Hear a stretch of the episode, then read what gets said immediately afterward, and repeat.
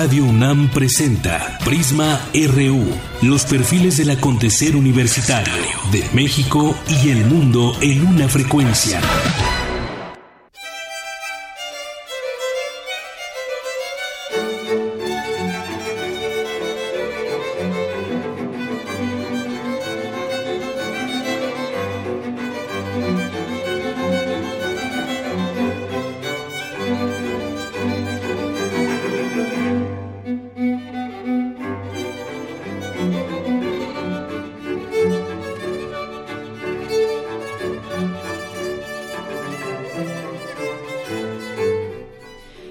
Música, música mexicana del cuarteto de cuerdas de la FES Acatlán.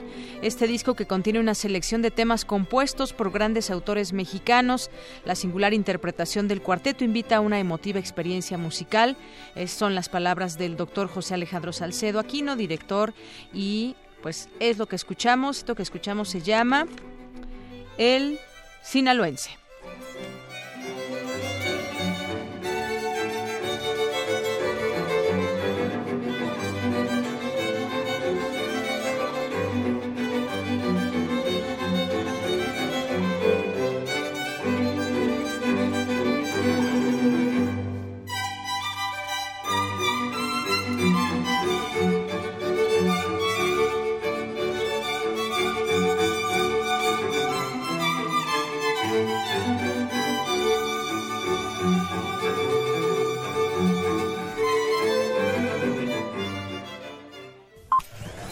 RU.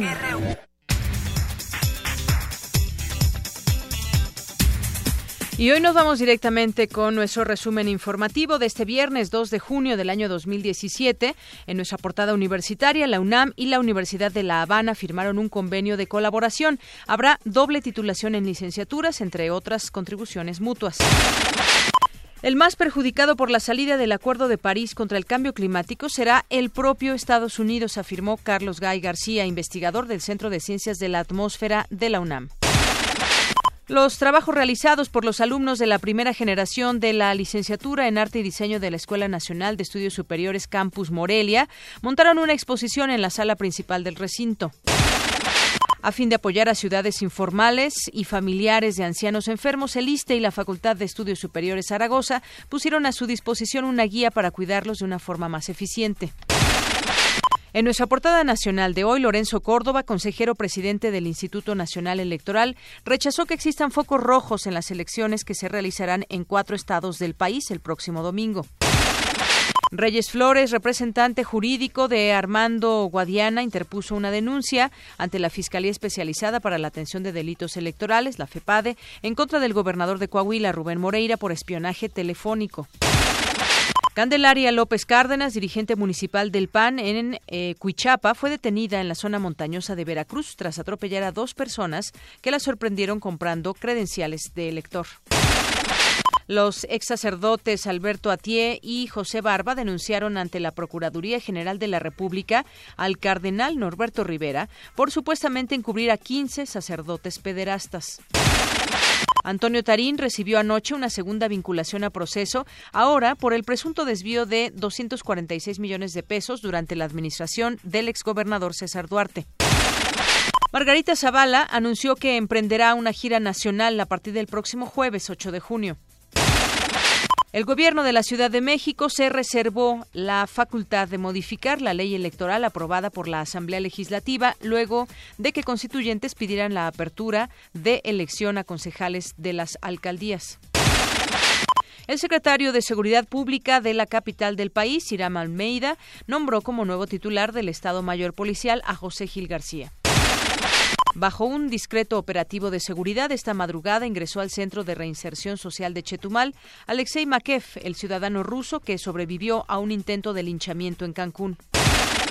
Alumnas de la Escuela Normal Rural Justo Sierra Méndez, ubicada en Aguascalientes, tomaron las instalaciones del Instituto de Educación del Estado en protesta porque les redujeron la matrícula de 120 a 100 espacios.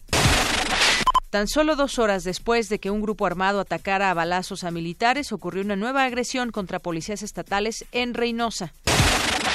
La tormenta tropical Beatriz se degradó a depresión tropical. Continuará causando lluvias torrenciales en Puebla, Oaxaca, Veracruz y Tabasco, informó el Servicio Meteorológico Nacional. Hoy en nuestra portada de Economía y Finanzas, el gobernador del Banco de México, Agustín Carstens, dijo que la inflación podría haber un repunte en los próximos meses y comenzar a bajar hacia su objetivo a finales del año.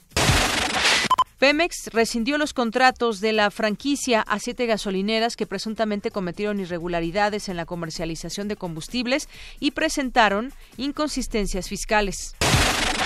La tasa de desempleo en Estados Unidos durante mayo pasado se colocó a su nivel más bajo en 16 años. Actualmente se encuentra en 4.3%.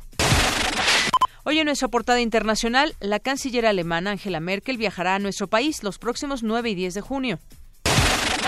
El Congreso de Donald, el gobierno, perdón, de Donald Trump pidió a la Suprema Corte que restaure el veto migratorio que prohíbe la entrada al país a ciudadanos de seis naciones de mayoría musulmana. La justicia chilena condenó a más de un centenar de agentes que integraron la policía secreta del exdictador Augusto Pinochet por violaciones a los derechos humanos. Y tenemos un avance de lo que tendremos más adelante y en detalle con Eric Morales en la información internacional. Eric, buenas tardes. ¿Qué tal, Deyanira? Buenas tardes. Hablaremos sobre las reacciones que surgieron alrededor del mundo luego de que el presidente Donald Trump anunciara que Estados Unidos se retira del Acuerdo de París. Toda la información en Global RU. Gracias, Eric. Y nos vamos contigo, Tamara, en la cultura. Un avance. Buenas tardes. Deyanira, muy buenas tardes. Dicen que me parezco a Santana y ni guitarra tengo. Es una puesta en escena. Vamos a platicar con Isaac Pérez, actor y director de teatro. Gracias, Tamara.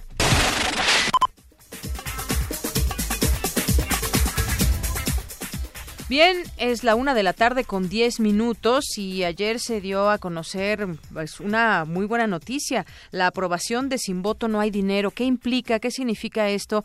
Ahí en el Congreso de Jalisco que se aprobó esta iniciativa para que los partidos ahí en este estado reciban un financiamiento, pero de acuerdo con el número de votos registrados en las elecciones y no según la cantidad de personas registradas en el padrón electoral. Pues toda una campaña en su momento, una campaña informativa que se desató desde eh, pues esta postura independiente del diputado federal Pedro Kumamoto, a quien por cierto tenemos ya en la línea telefónica y pues le agradezco mucho que nos tome esta llamada. Él es diputado independiente ahí en el Congreso de Jalisco y se aprueba esta iniciativa. ¿Qué tal, diputado? Muy buenas tardes.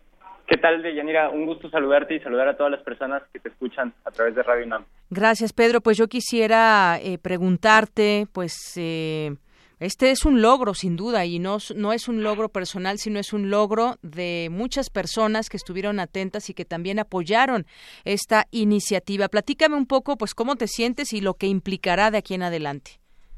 Bueno, la, primera pregunta es un poco difícil porque, ¿cómo me siento? Tengo un cúmulo de emociones eh, relacionadas con esperanza, con felicidad, con orgullo de ser parte del grupo de personas que impulsamos Sin Voto No Hay Dinero, eh, porque al final del día hay que reconocer que no estamos solos, ¿no? que somos más de 120 organizaciones que estábamos impulsando esta iniciativa a nivel federal y bueno, que a nivel local, como diputado local, metimos esta iniciativa para que fuera un cambio en el Estado de Jalisco, en su constitución y en su código electoral.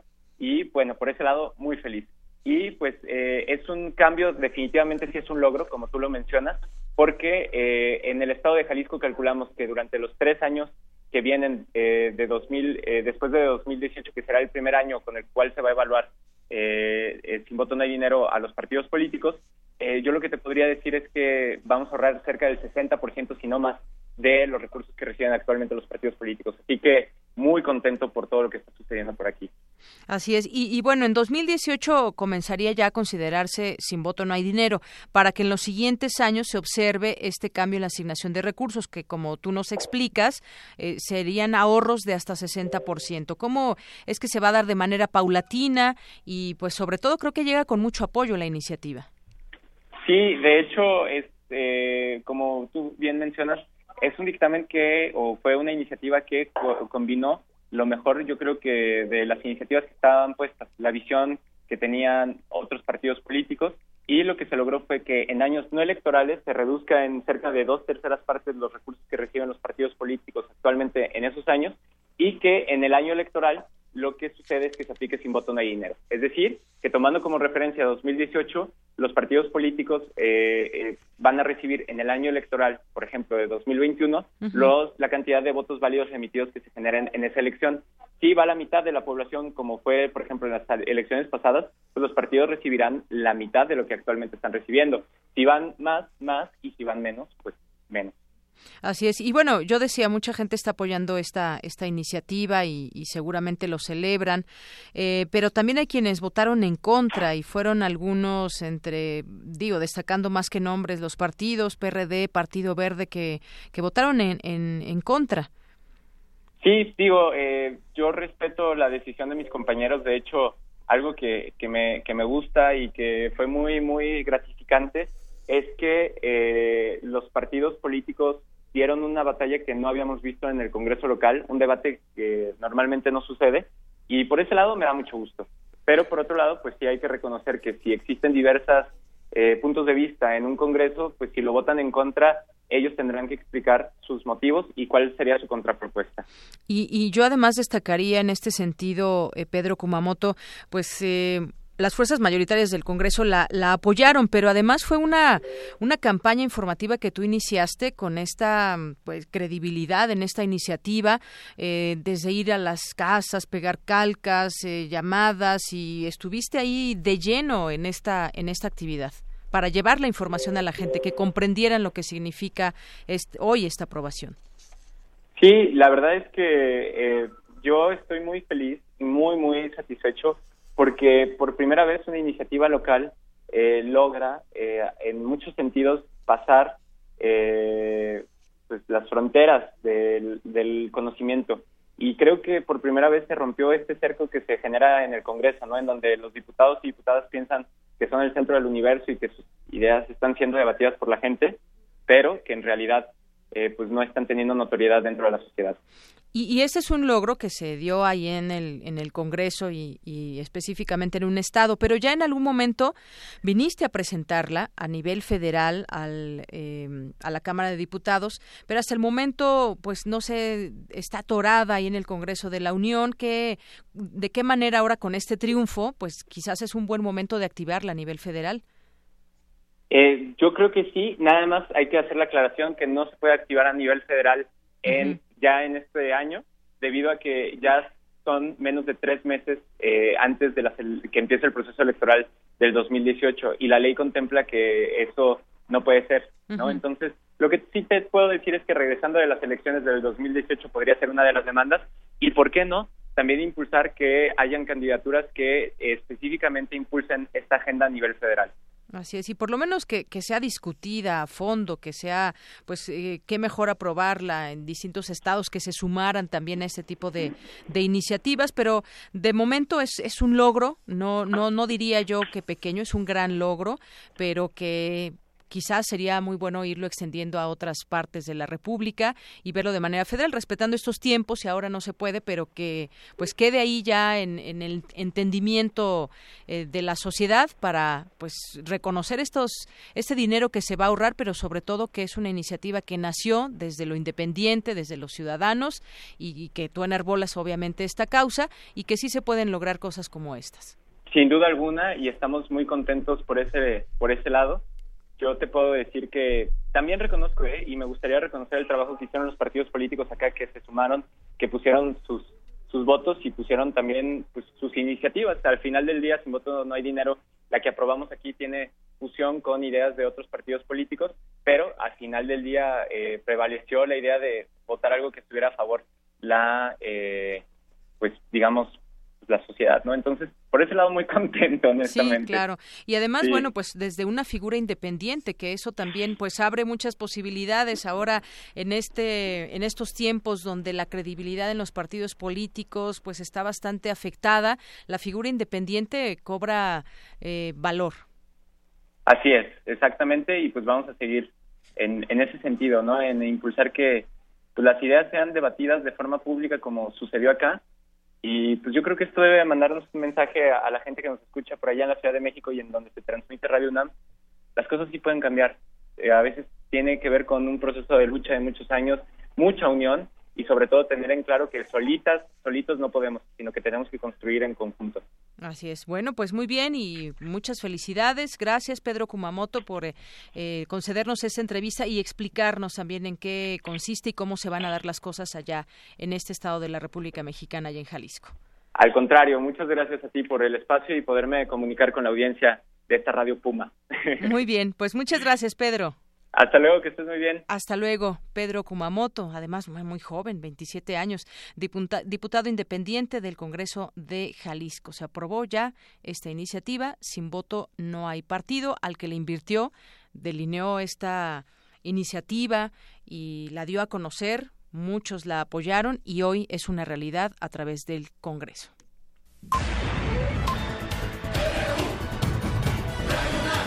Prisma RU. Para nosotros, tu opinión es muy importante.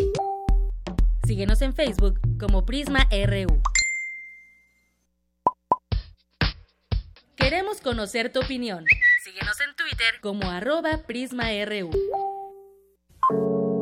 Campus RU.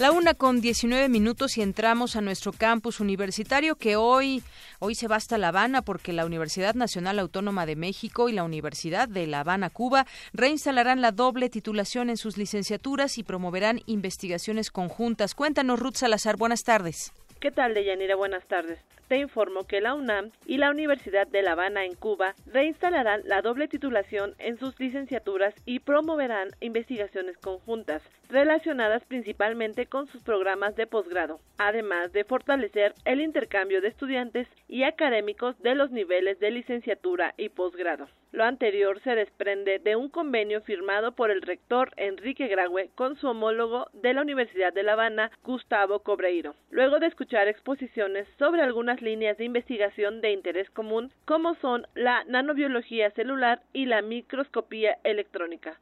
Durante la firma del convenio, el rector de la UNAM subrayó la enorme cantidad de puntos de contacto que México y Cuba mantienen desde hace 500 años y en los que sus universidades han ido de la mano y lo seguirán haciendo. Graue destacó la importancia de reinstalar la doble titulación en las licenciaturas, pues dijo que representarán una manera concreta para profundizar la vinculación entre ambas instituciones y sus países. Se refirió también a los posgrados y a las becas de intercambio para profesores y alumnos, a fin de que puedan efectuar estancias temporales en las dos naciones. El acuerdo establece que ambas casas de estudio facilitarán la movilidad de investigadores, ya sea con fines de docencia, investigación o asesoramiento en campos de interés. Deyanira te informó que durante la visita de trabajo por Cuba, el rector Graue se reunió con el ministro y la viceministra de Educación Superior de Cuba, José Ramón Saborido y Aurora Fernández, respectivamente. Hasta aquí el reporte de. Buenas tardes. Gracias, Ruth. Muy buenas tardes. Vamos ahora a otro tema. ¿Conocen ustedes la cafetería de medicina? Han entrado, han pasado por ahí. Si no la conocen, pues los invitamos a que vayan y la conozcan, porque gracias a su calidad arquitectónica, la cafetería de la Facultad de Medicina de la Universidad Nacional Autónoma de México, inaugurada en el 2015, ha obtenido reconocimiento en dos distintos certámenes a nivel nacional e internacional. Mi compañera Virginia Sánchez nos tiene la información. Adelante, Vicky. Hola, ¿qué tal, Deyanira? Muy buenas tardes a ti y al auditorio de Prisma RU. Las cafeterías en las áreas universitarias son imprescindibles para la vida cotidiana de los estudiantes y la comunidad en general, ya sea para desayunar, comer o tan solo tomar un café mientras se toma un descanso o se espera la siguiente clase.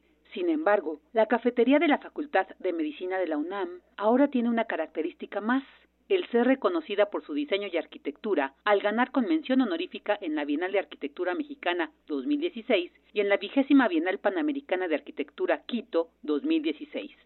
Es César Pérez Becerril, académico de la Facultad de Arquitectura y encargado del diseño.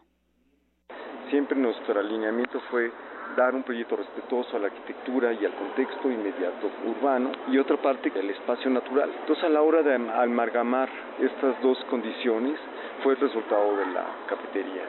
Pérez Becerril habla sobre cómo se logró adaptar la propuesta del proyecto, que tardó nueve años en desarrollarse, a la arquitectura original.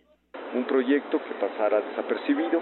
De hecho, una de las cuestiones fue que enterráramos y generamos estos espacios subterráneos para no se genere invasivo. Y por otro lado, no pensar en competir con la arquitectura original, no repetir una arquitectura que fue hecha en los 50, una arquitectura internacional que por las mismas razones reconocida y valorada a nivel internacional y simplemente dotarla con un proyecto contemporáneo, moderno y no repetir esquemas. Así que no es necesario estudiar en la Facultad de Medicina para visitar su cafetería y disfrutar, además de un rico café, de una construcción que, como Becerril señala, permiten que cohabiten naturaleza y edificación. Hasta aquí la información. Muy buenas tardes. Gracias, Vicky. Muy buenas tardes. Prisma RU. Un programa con visión universitaria para el mundo. Queremos escuchar tu voz. Nuestro teléfono en cabina es 55 36 43 39. Nacional RU.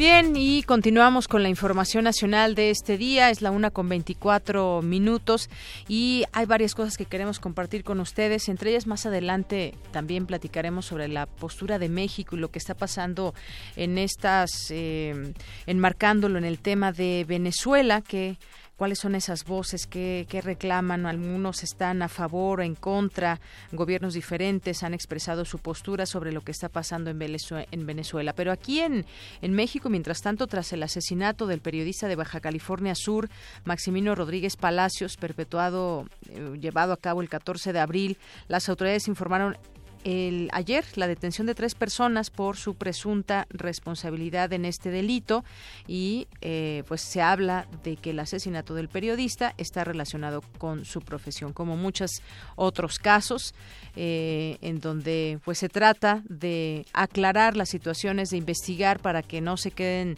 en esa en ese gran porcentaje de impunidad en el que muchas de los eh, de las investigaciones quedan y la justicia no llega para las familias que están viviendo este calvario de saber, de conocer la realidad acerca de la muerte de sus familiares y en este caso, pues estamos hablando de periodistas.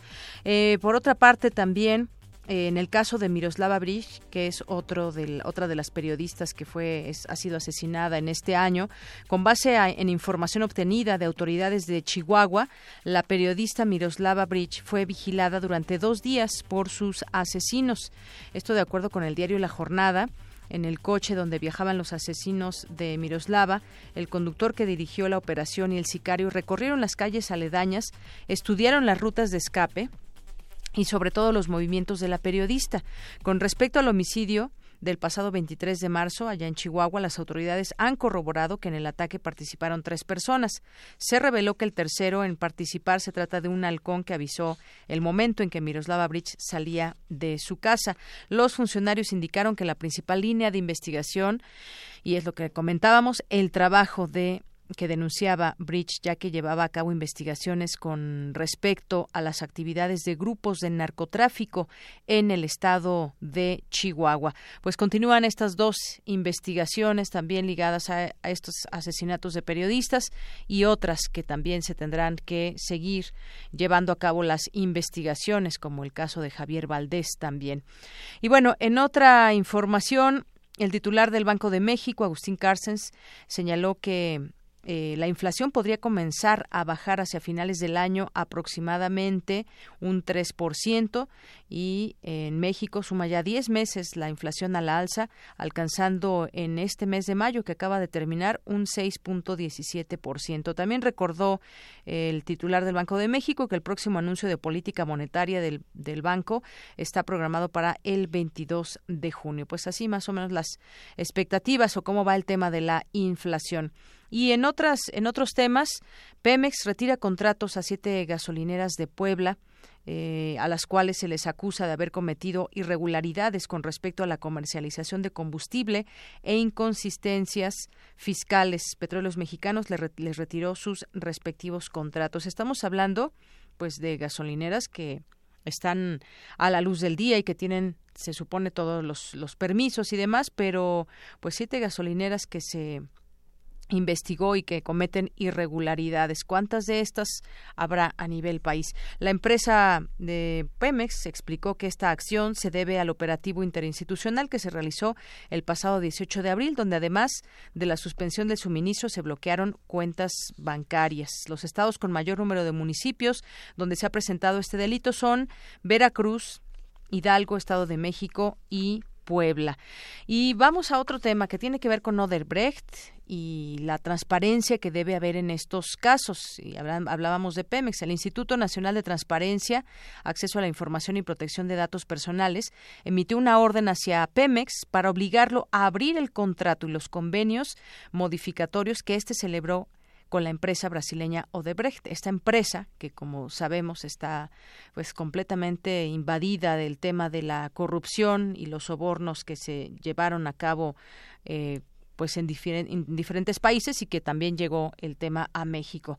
De acuerdo con el Instituto de Transparencia, el contrato original involucró 1.436 millones de pesos. Sin embargo, la primera modificación implicó un incremento de 358 millones y hubo otra también de 521 millones. Hay que recordar que Pemex se había negado en una primera petición a entregar los documentos al considerar que estos se encontraban reservados. Todo un tema también que se sigue investigando. En otros países ya se conocen los nombres de quienes estuvieron involucrados.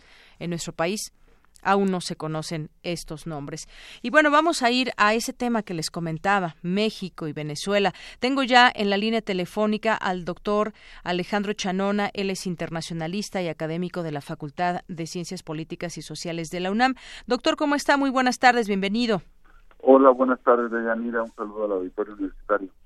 Gracias. Eh, doctor, yo quisiera preguntarle, ya, son, ya suman dos meses de eh, marchas, de protestas que hay allá en Venezuela, marchas a favor del presidente, pero también marchas en contra y que han ido subiendo de tono. Y en este sentido, pues se ha subido ya México ahora en la postura de criticar lo que está sucediendo allá en Venezuela y de pronto pues eh, tenemos el tema de si está en lo correcto México o no como nación. Y pues ha habido intentado haber distintas mediaciones para que Venezuela salga adelante. Y surgen voces que reclaman soluciones pues, que pueden incluso ser hasta extremas como una invasión extranjera que encabeza Estados Unidos. Hablan incluso de lo que sucedió en 1989 en Panamá. Eh, pero bueno hay opiniones encontradas también en ese sentido que dicen pues bueno ah, sí se tiene que intervenir, por lo menos en el discurso, y de tratar de generar algunos consensos, sobre todo pensando en su población. ¿Usted cómo ve el tema? Bueno, yo creo que es un problema complejo por el rol que está teniendo México y las posibles contradicciones las que pudiera incurrir en materia de la doctrina de política exterior de México, muy señaladamente nuestra pega a la doctrina Estrada, y el tema constitucional de tener quizás un pequeño debate ahí de tener una un artículo 89 en donde están los dos principios fundamentales que pueden estar en contradicción. Por un lado, el de no intervención, es decir, en la vida en la vida en los asuntos internos de Venezuela, pero por el otro, desde el 2011 incorporamos el respeto a los derechos humanos y evidentemente podría haber una violación muy importante de derechos humanos en Venezuela. Sin embargo, déjame darte un contexto para ampliar eh, el debate, porque sí es complejo. Mira, desde el año pasado, en el informe de la Organización de Estados Americanos, de junio del año pasado, ya la Comisión Permanente se había pronunciado sobre la situación crítica en la que estaba entrando eh, el, tema de la vida política de, de, Venezuela y muy señaladamente la confrontación entre la administración del presidente Maduro y sus opositores. Y entonces en el informe de la OEA se empezaban a un poquito a moverse los hilos en relación a cómo interpretar y aplicar la famosa Carta Democrática. Y entonces, desde hace pues prácticamente un año se observaba que pues eh, se había frenado el referéndum revocatorio, donde sin duda el presidente Maduro se está apoyando muy marcadamente con el Poder Judicial, que son un conjunto de, miembros de ese poder que están muy ligados desde, la época de, Chávez. Entonces, ya desde entonces hablaba de la liberación de los presos políticos y se empezaba a observar que había ya problemas de derechos básicos de la población venezolana en relación a la alimentación y la salud, había ya problemas en relación a los estándares de seguridad de los ciudadanos, eh, se, se observaba un desequilibrio de poderes, es decir, un ejecutivo que empezaba a bloquear las facultades de iniciativa de ley de la Asamblea y la idea de que hubiera un nuevo tribunal eh, de justicia, mecanismos de combate a la corrupción y en suma una comisión de la verdad, es decir, ya se veía venir. Entonces de allá para acá, pues las cosas se han deteriorado, hay alrededor de 60 muertos, que yo creo que ninguna muerte es aceptable en una democracia, y las cosas se han venido complicando, y de pronto México aparece en el escenario, en donde yo aprobaría una, un primer punto solamente lo que está haciendo, es decir, ofrecer los buenos oficios para que haya una salida negociada eh, en donde la mesa se siente Maduro y la oposición, es pudo haberse llevado a cabo, de acuerdo a la Carta Democrática, al artículo 18 en particular, pues una mediación en donde Maduro hubiera pedido que fueran a observar, que fueran a mediar, porque en su momento también Chávez lo hizo, pero bueno, Maduro tiene otra visión de las cosas y de pronto viene la, el liderazgo de México para un plan sobre Venezuela, en donde calificamos el régimen ya de la situación política y calificamos al régimen de Maduro como una democracia disfuncional y lanzamos el plan de los cinco puntos en donde se está pidiendo que se establezca el calendario electoral, que se respete la Asamblea Nacional, que se libera a los presos políticos y que ya no haya tribunales militares y que se eh, reconsideren los términos en que se está tratando la Asamblea Constituyente. Bueno, pues esto es una clara eh, contradicción con la doctrina Estrada y con nuestros principios y ahí está el debate de Yanira. Estamos, tenemos que valorar qué hacemos. Desde luego los contextos históricos han cambiado y hay un problema en Venezuela que resolver, pero nosotros sí cruzamos una línea de una frontera de cristal. y, y, ahora en, en todo esto que nos explica y en este contexto, doctor, ¿a quién compete dado que, como usted dice, sí, las muertes eh, impactan y no y, y, deben de impactar como tales? Hay manifestaciones y esto está sucediendo allá en Venezuela. Hay una realidad en donde faltan medicinas, alimentos y demás, pero más allá de todo eh, corresponde también hacer un llamamiento desde la OEA o correspondería solamente a este país generar esas salidas donde pues la salida política, los planteamientos políticos también desde la oposición para generar un camino de entendimiento con el gobierno de Nicolás Maduro. Uno pensaría que esto debería ser lo más correcto dado como pues como país resolver sus propios problemas. Sin embargo, pues se van sumando voces diferentes en este sentido en contra de Maduro o algunas incluso también a favor. ¿No correspondería esto únicamente a Venezuela? Esa sería la pregunta por todas estas cuestiones donde pues también se habla de que Estados Unidos le conviene que Venezuela esté en este en, esta situación y pues tratar de controlar la zona y muchas otras cosas que conocemos también en este en este sentido. político, ¿no? Sobre lo incómodo que le es el régimen de Maduro a Estados Unidos, Mira, a ver, yo creo que hay negligencia o omisiones o errores estratégicos en ambas partes. Eh, por un lado, Maduro siempre pudo haber, como lo hizo a quien sucedió a Chávez, que era invocando a la OEA, decía, venga la comisión, vengan y observen, van a ver que no hay una ruptura de orden democrático, y, y sabía jugar los juegos interamericanos, pero Maduro está plenamente cerrado, porque él, una vez que él cierra la posibilidad de la mediación directa, lo que puede hacer el secretario de la OEA o el Consejo Permanente con un grupo representativo, eh, plantear la idea de eh, valorar si, se está llegando a la ruptura constitucional y a, un quebrantamiento democrático en, Venezuela. Y lo que pueden hacer es, uno, definitivamente tratar, imaginarse que ya no es correcto eh, darle una, un rol al gobierno de Maduro para comportarse como miembro de pleno derecho de la OEA y puede estar en la víspera de que se suspendan los derechos de Venezuela en la OEA, en la OEA aunque ellos han dicho que se quieren salir. Y bueno, por un lado, la propia OEA dice, bueno, espérate, para salirse tiene un costo y son un par de años de, negociación y no quieren que se salga de la mesa porque yo creo que acabaría de aislarse el régimen de Maduro. Bueno, ese es un tema ahí complicado, pero yo creo que, el plan tiene que ir por, ese, por esa vía.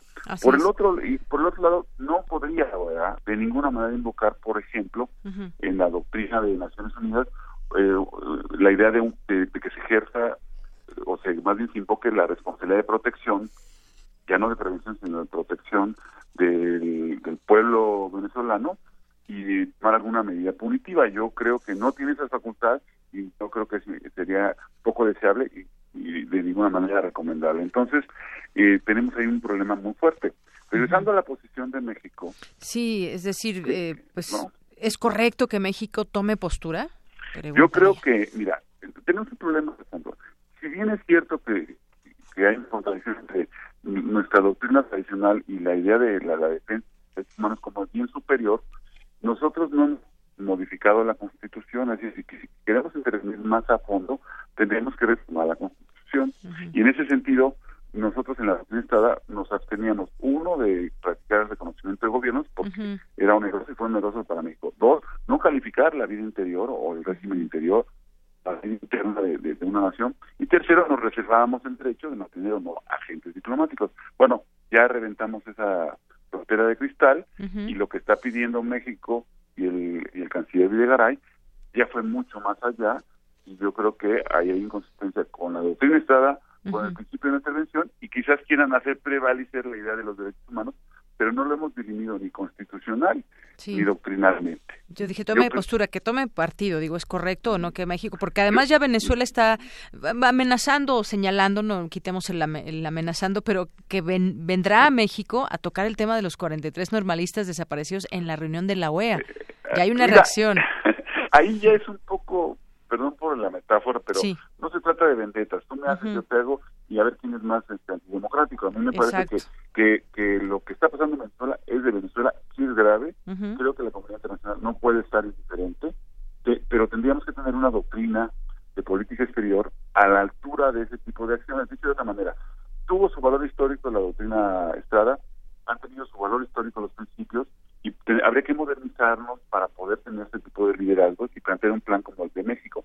Pero la doctrina y los principios como están no le dan margen a México de, tener injerencia en la vida interna de, Venezuela. Eso es contundente. no, sé si me explico, trato de ser muy imparcial en mi análisis. Yo creo que se está extralimitando el, el, canciller Videgaray porque no tiene los, los, el cómo resortear el pivote de doctrinal y bueno, yo creo que Venezuela sí tiene un problema y a ver desde qué abordaje vamos a dar. Yo creo que debe insistirse en la mediación.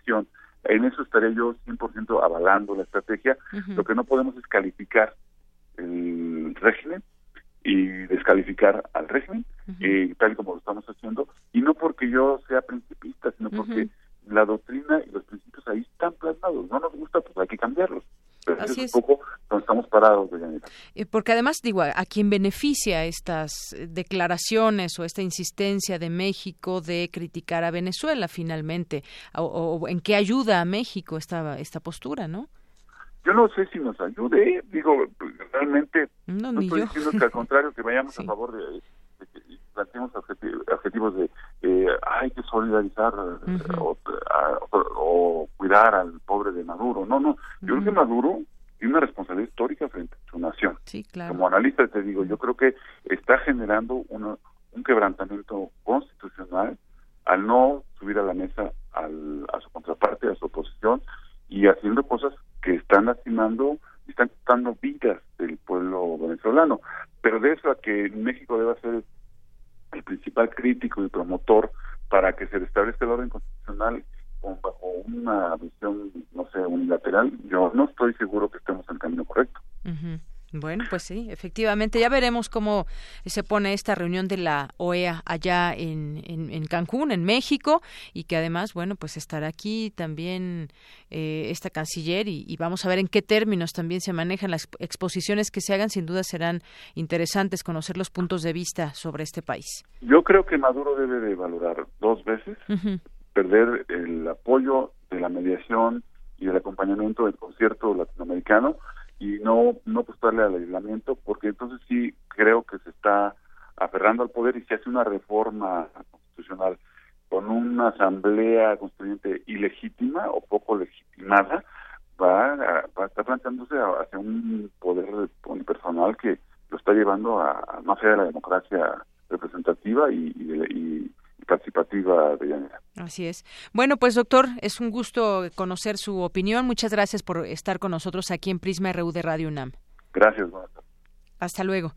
El doctor Alejandro Chanona es internacionalista y académico de la Facultad de Ciencias Políticas y Sociales de la UNAM. Y es que sí hay muchas opiniones al respecto. Estaba leyendo, pues, justamente esta mm, comparación que hacían con la invasión extranjera que encabezó Estados Unidos en Panamá en 1989 y el Centro de Investigación Política con sede en Berlín dice no es diferente, son otros tiempos. Lo que sí está sucediendo es que también la eh, oposición allá en Venezuela se está equivocando porque no hay un planteamiento político claro, no solamente en lo político, quizás hay, hay un pliego ahí de peticiones y, distintas cosas que quieren, pero ¿qué pasa en, en, los términos económicos y sociales? ¿Cómo es, ¿Cómo es que se puede unir Venezuela todos juntos para sacar adelante a su país? Un tema complejo, eh, coincido por supuesto con lo que nos decía el doctor, una situación difícil de resolver al grado de que pues el tema se está abriendo cada mes, cada vez más en los términos internacionales, distintas naciones están opinando, pero bueno, pues ahí también habrá que eh, que estar muy atentos a, cómo se den estas situaciones y sobre todo pues nosotros del lado de México pues preguntar qué tan correcto es que México critique a Venezuela o que tome una postura específica y bueno pues ya estaremos viendo lo que sucede en la próxima reunión de la Organización de Estados Americanos que se realizará en Cancún ya por lo pronto pues se dice que se hablará de esta desaparición de los 43 normalistas de Ayotzinapa y, y dice la canciller que pues hace falta que Videgaray voltee a ver la realidad de su país. Ya, pues de entrada hay una respuesta. Prisma RU. Queremos conocer tu opinión. Síguenos en Twitter como arroba PrismaRU. Bien, una con 45 minutos. Este fin de semana pues se llevarán a cabo elecciones, ya estaba en los partidos y los medios de comunicación y demás en esta veda electoral donde no se pueden hablar ni de ni de propuestas, ni de cómo quedaron finalmente las encuestas, ni nada de eso. Sin embargo, pues también hay una serie de situaciones eh, que podrían darse en algún momento. Ya la autoridad federal, el INE, el Instituto Nacional Electoral, dice que no ve focos rojos en alguna de las elecciones en alguna de las elecciones que se llevarán a cabo en los distintos estados. Y em, pues también eh, hablando del Estado de México, donde es el lugar o el estado donde más votantes hay registrados, pues también hay un fuerte abstencionismo en estas eh, elecciones que se darán y sobre todo pues ya por experiencias anteriores que se han tenido. Hay un abstencionismo que ha prevalecido de entre el 57 y 53 por ciento en este en este Estado de México y que se coloca como las entidades con menor participación al elegir al mandatario estatal, colocándose por debajo del promedio nacional. Y bueno, estos datos que hoy da a conocer la jornada dice que la escasa participación coloca a los partidos con una mayor incidencia en el resultado de las elecciones, como sucedió hace seis años.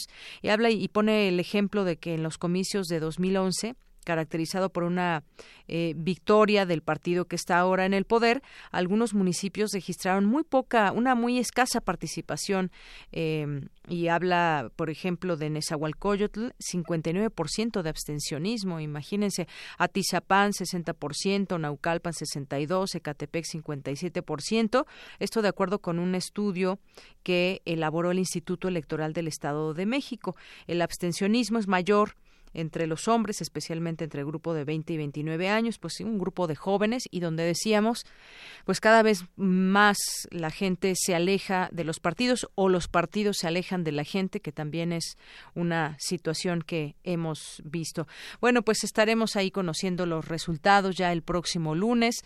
El domingo, pues mucha gente también como funcionarios de casilla involucrados en, en, el tema de, de, conocer y de ayudar en este en esta votación democrática que se llevará a cabo en cuatro estados. Pero bueno, es parte de lo que se vivirá el próximo domingo y aquí ya le tendremos toda la información el próximo lunes.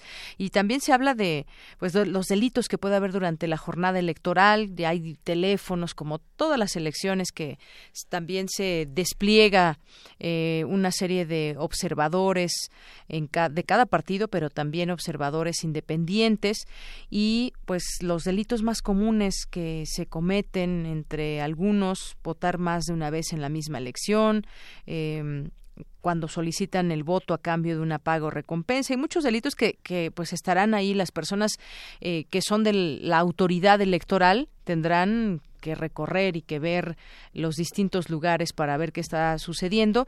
Y ojalá que esto no termine en el tribunal porque pues terminar en el tribunal es cuando hay quejas y cuando mucha gente no queda conforme. Lo que más quisiéramos es que en estas elecciones los triunfos sean claros pero eso pues va a depender de la propia jornada y de cómo participen los distintos partidos políticos. Es la una con 49. Prisma RU. Arte y cultura.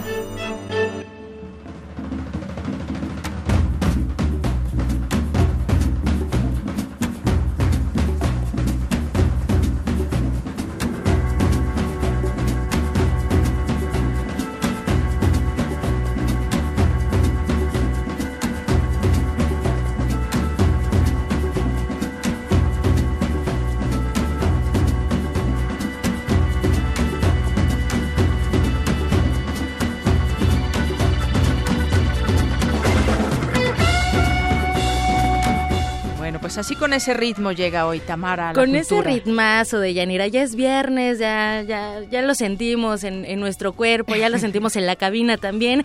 Y esperamos que nuestros amigos que nos acompañan hoy detrás de, su bocina lo también sientan este, este buen ritmo. Y así es, con el, el ritmo de la guitarra de Carlos Santana. Iniciamos con la canción Jingo así se llama, Jingo, y también con la compañía de Isaac Pérez Calzada. Él es actor, director de escena y músico. Isaac, bienvenido. Hola, hola, buenas tardes. Muchas gracias por, este, por la invitación a acompañarles, eh, aunque sea por acá, vía telefónica. No importa, el chiste es que estás aquí. Dicen que me parezco a Santana y ni guitarra tengo. Qué buen título.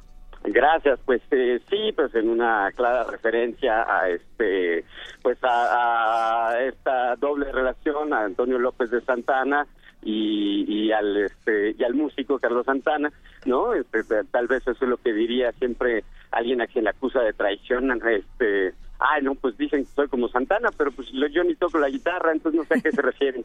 Entonces, a partir de eso, pues es que este, jugamos con con, ese sentido y, llegamos a este, a este título de este espectáculo. Precisamente eso, Isaac. ¿Cómo traer a la actualidad a un veracruzano de la primera mitad del siglo XIX que combatió a los insurgentes y que además cambió de bando? Por eso también eh, le, llamaban el chaquetero, ¿no? Que cambió de chaqueta, el 15 uñas porque perdió una pierna en la guerra de los pasteles y también por otras cosas. ¿Cómo lo traes a la actualidad y lo plasmas en el teatro?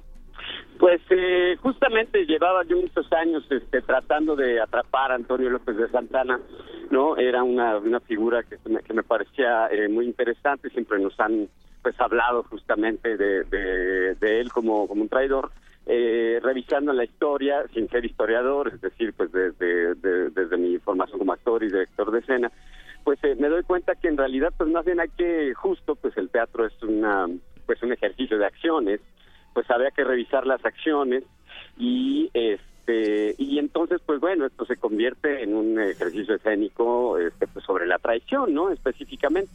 Eh, eh, Santana sigue siendo un personaje escurridizo y sigue siendo un personaje difícil de atrapar entonces este pues ahí en colaboración con Paola Izquierdo, también coautora y directora de este espectáculo, pues eh, pensamos que el formato ideal para alguien este pues tan tan histriónico pues podría ser el, cabaret, ¿no? Justamente. Entonces, pues a través del cabaret le damos la oportunidad a este hombre, digo, gracias a, las características del cabaret, es decir, esa comunicación frontal con el espectador, ¿no? Aprovechando la música, el holgorio, pues bueno, pues este, pues él tiene esta oportunidad de dar su propia versión de los este, hechos pasados y actuales, ¿no?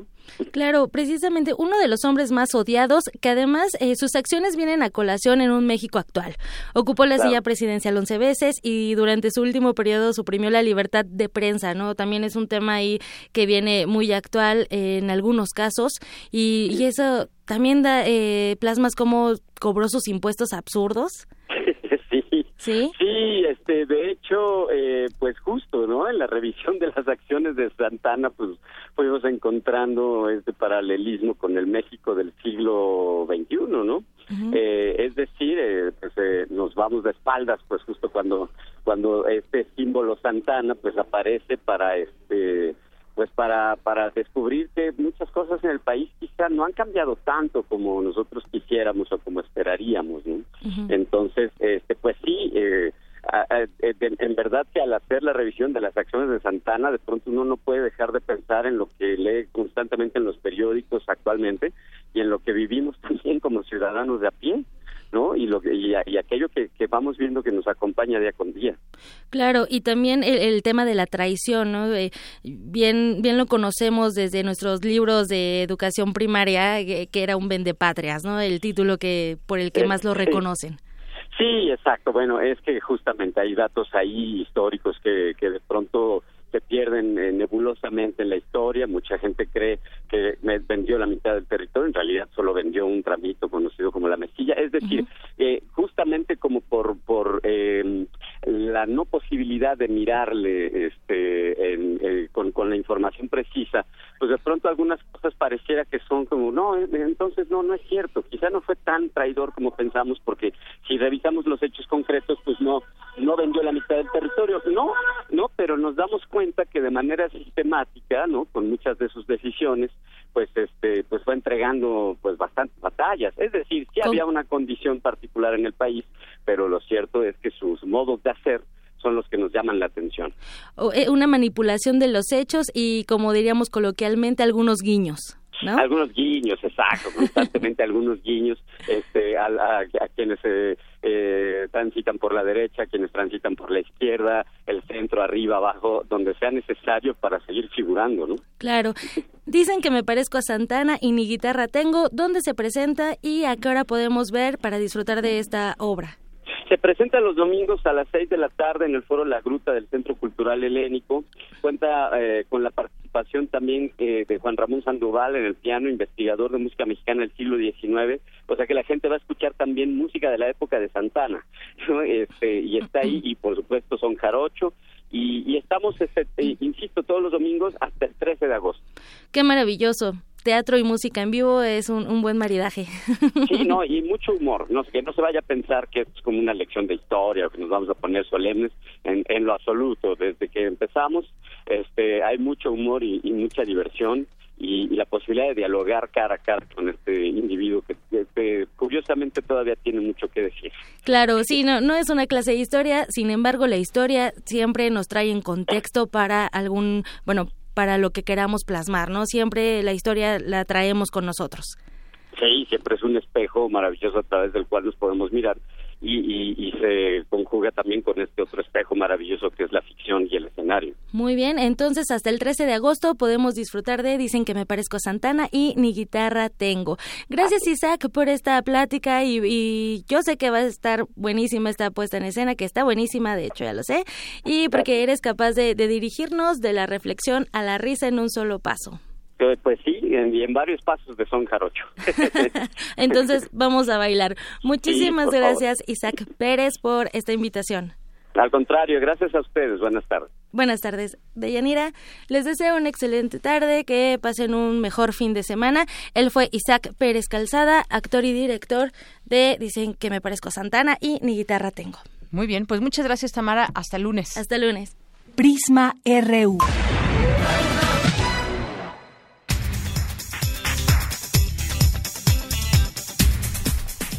Y nos vamos ahora al resumen de nuestra primera hora de Prisma RU con Ruth Salazar. Ruth, buenas tardes. Hola, Deyanira, buenas tardes. Este es el resumen.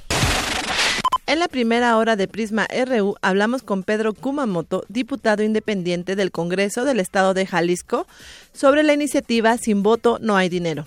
Es es un dictamen que combinó lo mejor, yo creo que de las iniciativas que estaban puestas, la visión que tenían otros partidos políticos y lo que se logró fue que en años no electorales se reduzca en cerca de dos terceras partes los recursos que reciben los partidos políticos actualmente en esos años y que en el año electoral lo que sucede es que se aplique sin voto no hay dinero. Es decir, que tomando como referencia 2018, los partidos políticos van a recibir en el año electoral, por ejemplo, de 2021, los, la cantidad de votos válidos emitidos que se generen en esa elección. Si va la mitad de la población, como fue, por ejemplo, en las elecciones pasadas, pues los partidos recibirán la mitad de lo que actualmente están recibiendo.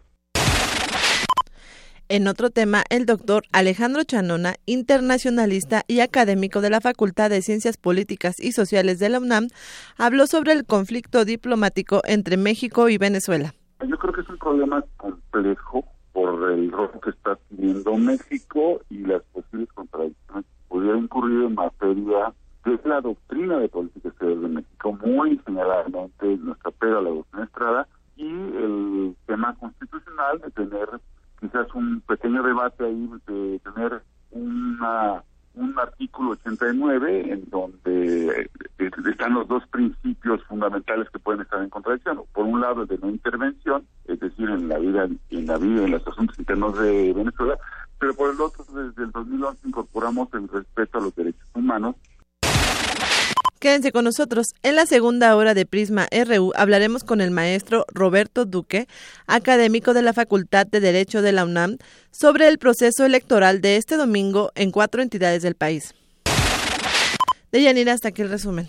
Gracias, Ruth. Muy buenas tardes. Y bueno, pues también estaremos platicando sobre el, registro de México en el descenso en los niveles de paz. Ya lo analizaremos. Y también, pues dice desde la UNAM, desde la UNAM, algunos académicos que Estados Unidos será el más perjudicado por la salida del Acuerdo de París. Ya también comentaremos más adelante ese tema. Por lo pronto, vamos a hacer un corte y, y regresamos con más información aquí en Prisma RU. Prisma RU. Programa con visión universitaria para el mundo. En la próspera tierra de XEUN, los sonidos conviven pacíficamente en un utópico flujo de ideas. Hasta que sus transmisiones son amenazadas por el silencio. Radio UNAM te invita a celebrar su 80 aniversario con el radioteatro XCUM, Viaje Mágico y Radiofónico. Miércoles 14 de junio, 5 de la tarde. Sala Julián Carrillo de Radio UNAM, Adolfo Prieto 133, Colonia del Valle. Entrada libre. El cupo es limitado. El cuadrante espera por ti. Radio UNAM. Habla Ricardo Anaya. Hoy México no va por el camino correcto. La inseguridad y la falta de oportunidades son el resultado del mal gobierno. ¿En qué momento les diremos ya basta? ¿En qué momento saldremos juntos, con valor, con decisión, con alegría, a decirles no más, nunca más? Podemos cambiar las cosas. Y que nadie nos diga que no se puede. De que se puede, se puede. Ricardo Anaya, presidente nacional del PAN. La luz. ¿Cómo puede ser utilizada en cualquier tipo de espectáculo? Si te interesa el tema, este taller te va a encantar. Iluminación escénica, concepto y diseño. Imparte Adriana Ruiz, artista multimedia. En el taller se hablará sobre la técnica escénica de iluminación y se realizarán algunos ejercicios prácticos. Iluminación escénica. Del 5 al 28 de junio, lunes, martes y miércoles, en Adolfo Prieto 133, Colonia del Valle. Para más información, comunícate al 5623 3273. Radio UNAM.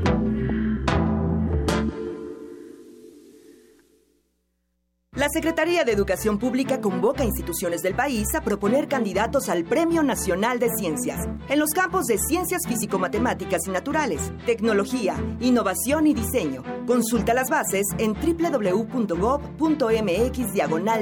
Fecha límite para el registro de candidaturas 7 de agosto de 2017. La ciencia y la tecnología para el desarrollo de México. Secretaría de Educación Pública. Este programa es público ajeno a cualquier partido político. Queda prohibido el uso para fines distintos a los establecidos en el programa.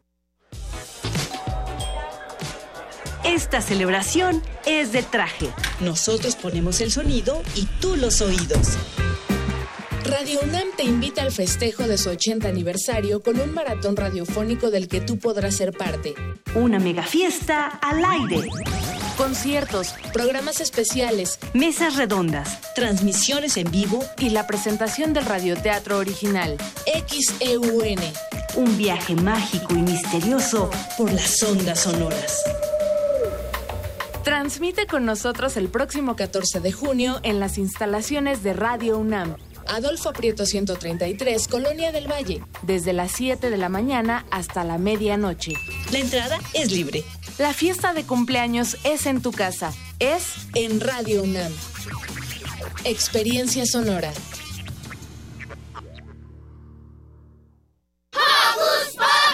¡Un año! ¡Sí! Hocus Pocus celebra un año al aire. Festejemos juntos con la música de Cachivache, rock para chavitos. La cita es el sábado 3 de junio a las 10 de la mañana en la sala Julián Carrillo de Radio UNAM. Entrada libre. Trae a toda tu pandilla y baila con nosotros.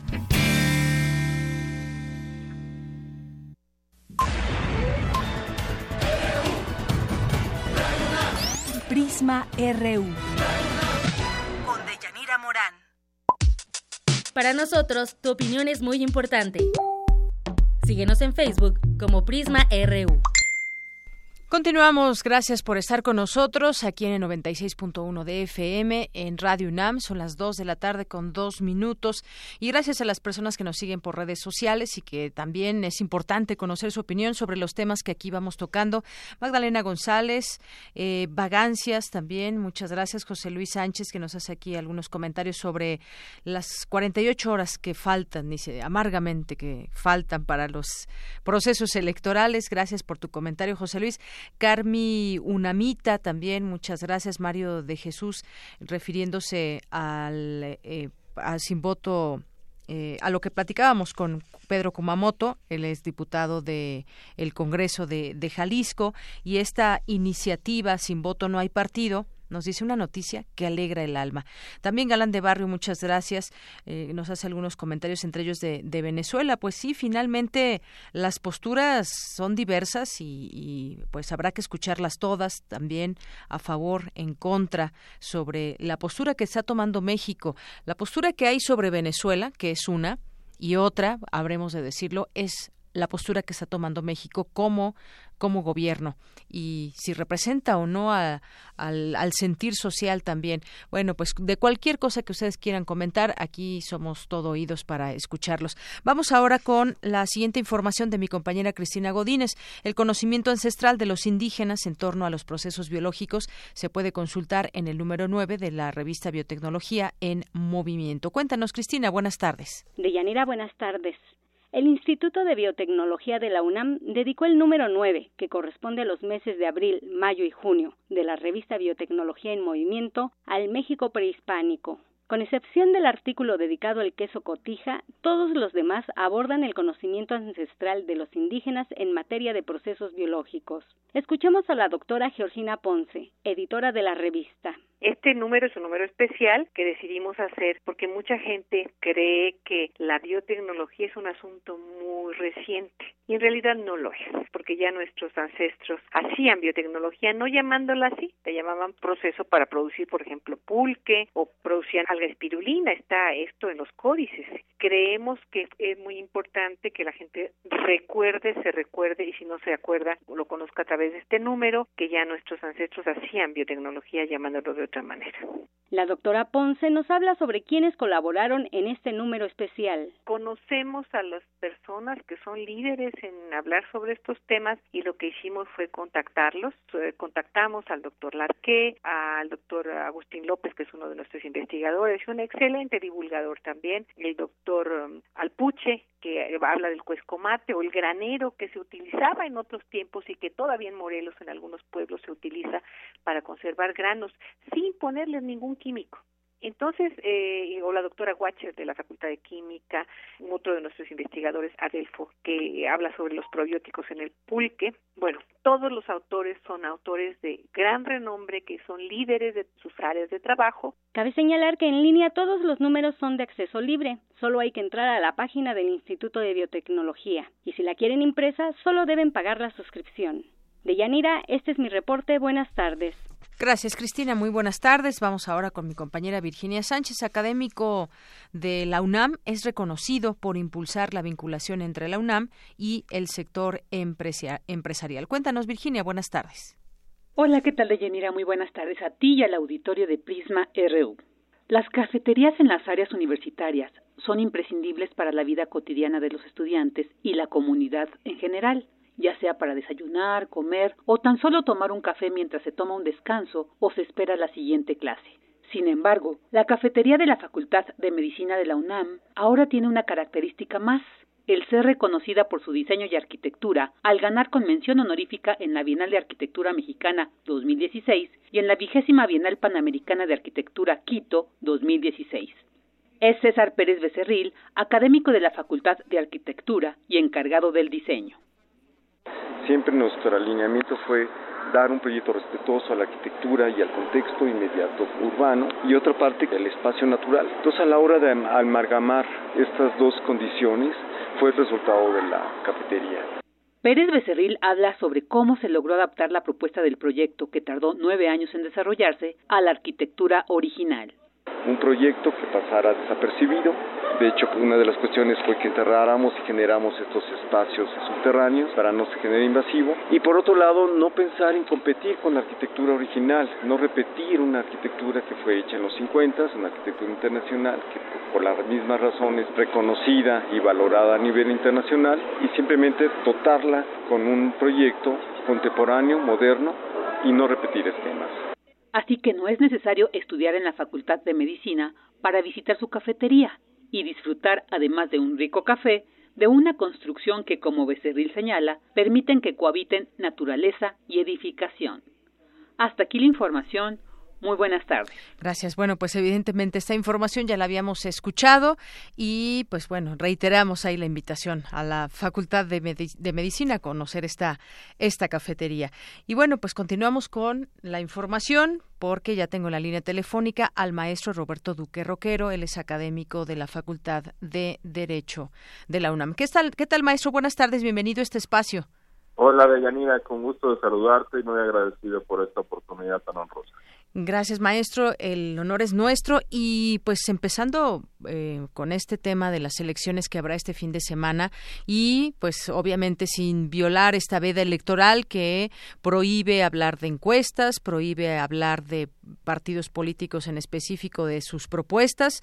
Y pero cómo llegamos eh, a estas elecciones después de que hemos visto las campañas y yo decía hace unos momentos el Estado de México pues es una es, un punto muy importante por el número de votantes también y la importancia que emana eh, en los procesos electorales porque pues después vendrán las elecciones de 2018 y este estado pues sí, reviste su importancia en el número de votantes y de operación política de quien, de quien llegue a ganar. Hablamos también de, de delitos electorales posibles que se puedan cometer durante esta, eh, esta elección en cuatro estados y pues cómo, cómo ve usted desde su punto de vista en un análisis sobre pues lo que vendrá después de las elecciones. Sí, claro, esta de Yanira es una, una eh, uno de los factores pues eh, que hacen más importantes estas elecciones eh, son elecciones en donde se va a definir el futuro de alrededor de 30 millones de, personas. Desde luego el Estado de México como bien lo dices pues es demográficamente la más eh, fuerte de, de, estas cuatro entidades con 17 millones de habitantes un padrón eh, muy grande superior a los 11 a los 11 millones. Y es desde luego que estas elecciones del 2017 pues son en muchos sentidos la antesala de la de la elección nacional que habrá en 2018 que va a ser la más grande de toda la historia. Por cierto no nada más eh, las elecciones federales de presidente y Congreso Federal sino también en 29 entidades federativas con, de manera concurrente eh, va a haber va a haber elecciones. Elecciones prácticamente federales y locales en todo el país habrán en 2018 Y esta es la parada previa y el Estado de México, pues en efecto, reviste también interés, pues por ser una, una tradicional e histórica eh, sede, un bastión, digamos, eh, eh, priista, y, y, bueno, eso eso ha hecho que, que se centren mucho las miradas en esta en esta elección, que en mi parecer, pues es, es desde luego de, pronóstico reservado, pero en las cuatro en las cuatro entidades eh, hemos visto ahora que hablas de Yanira de, posibles irregularidades eh, o algunas ya acreditadas, eh, delitos electorales. Eh, ha sido un, un, un, proceso algo sinuoso, pues hemos visto acusaciones pues diversas, ¿no? En contra de distintos partidos políticos, pero la clave está de Yanira ahora en esta jornada electoral. Es decir, son 10 horas el próximo domingo que en esas cuatro entidades se va a recibir la votación, de 8 de la mañana a 6 de la tarde, de 8 a 18 horas.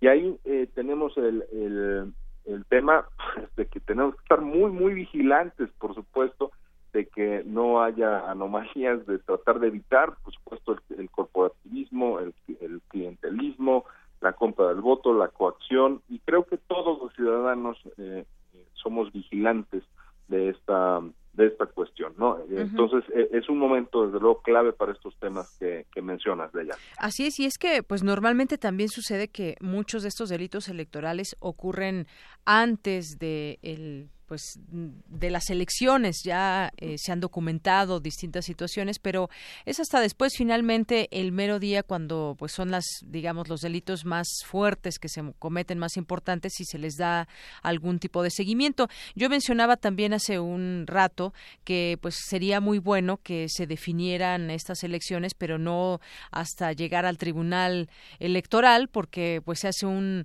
un proceso también muy sinuoso y que muchas veces hemos visto que eh, pues se avalan finalmente las elecciones pese a que hay hay delitos que se cometen y que se eh, que se llevan las investigaciones a cabo y al final pues parecería en algunos casos que que pues las autoridades eh, pues simplemente ya avalan un proceso sin tomar en cuenta muchos de estos delitos que se cometen incluso antes maestro. México de Yanira es uno de los de los países en, en, en los que más se judicializan las elecciones. Eh, te cuento una, una, anécdota reciente. Hace poco eh, hubo elecciones, como recordarás, en Perú. Ganó en la segunda vuelta el, el candidato que, que quedó en primer lugar por una diferencia mínima, ¿no? Sobre Keiko Fujimori. Y decían, bueno, pues tiene que impugnar, ¿no? Va a impugnar esa elección, o sea, son décimas de punto porcentual por las que perdió. Y alguien hacía el comentario de decir, ah, pues seguro es de México quien está diciendo eso, ¿no? eh, y en efecto, era de México. Esto, pues, nos, nos tiene catalogados a México como un país, fíjate, en el contexto internacional, se trataba de una observación de elecciones internacionales, nos tiene catalogados como un país en donde se impugnan los resultados, que no gana las elecciones, va al tribunal y va y lo pelea eh, en, un litigio que eh, genera que el mismo día de la jornada electoral, por más instrumentos que, se han desarrollado, los controles rápidos en particular, y también el PEP y demás, pues no vamos a, tal vez no vamos a saber todavía cuál es el desenlace de esta elección. Se ha judicializado mucho en, en México.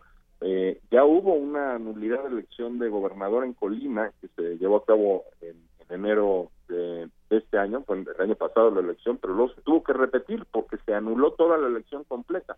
Entonces, estos escenarios pudieran también eh, ocurrir desgraciada, desgraciadamente. Creo que tenemos ahí una asignatura pendiente de Yanira uh -huh. en eh, eh, regular mejor la promoción de recursos frívolos eh, que, que se da también en muchos casos. A veces son serios y esos son los que hay que atender, pero también hay miles, y te diría yo, decenas de miles tal vez de eh, medios impugnativos que son poco serios, eh, y, tendríamos que eh, pues que buscar que fuera una mejor democracia en términos de, de, lo procesal electoral en términos cualitativos de los procesos electorales. Muy bien, pues sí, y después habremos de hacer un análisis de lo que surgió en las urnas con respecto a estos cuatro estados, que son el Estado de México, Coahuila, Nayarit y Veracruz. Y bueno, hay una serie de, de, instrumentos que está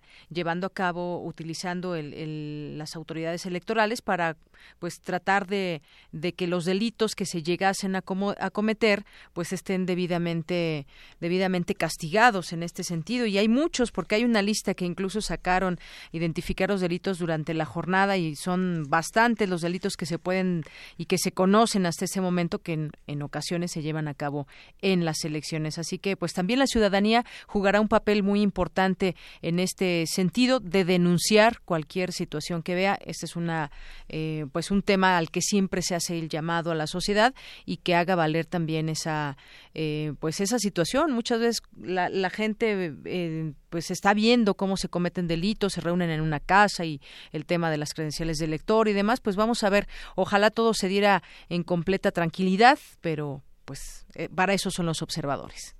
Así es, eso esperamos. Y para eso está, son los ciudadanos también y para cumplir el deber cívico eh, no solo de, votar en las entidades que acabas de, mencionar, sino también de ejercer pues, una supervisión ciudadana del proceso electoral, cualquier anomalía se puede denunciar, se puede grabar también con pruebas técnicas que tienen o pueden tener validez en un tribunal eh, y creo que eh, pues todos tenemos que hacer un equipo para tratar de erradicar los eh, múltiples faltas electorales y delitos electorales que todavía siguen existiendo en, en México, ¿no? Ahora tenemos la tecnología de nuestro lado, ¿no? que tiene una cámara en el, en el bolsillo, mucha gente en, el celular tiene estos aditamentos, bueno, pues eh, eh, eh, digamos, asumamos el papel también de, de, ciudadanos vigilantes de que la democracia sea cada vez mejor en México y de que las cosas se lleven en orden en los procesos electorales de Yanira. Así, lo veo yo.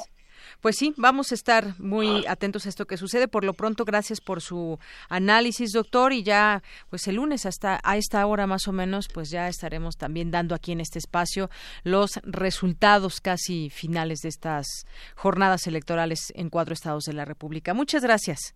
Hasta pronto, Deyanira. Muchas gracias y, un saludo para todo tu auditorio. Gracias. Muy buenas tardes al maestro Roberto Duque Roquero, académico de la Facultad de Derecho de la UNAM, este proceso electoral que se llevará a cabo este fin de semana y ya, ya lo comentaremos el próximo lunes. Prisma RU. Un programa con visión universitaria para el mundo. Queremos conocer tu opinión. Síguenos en Twitter como arroba PrismaRU. Global RU.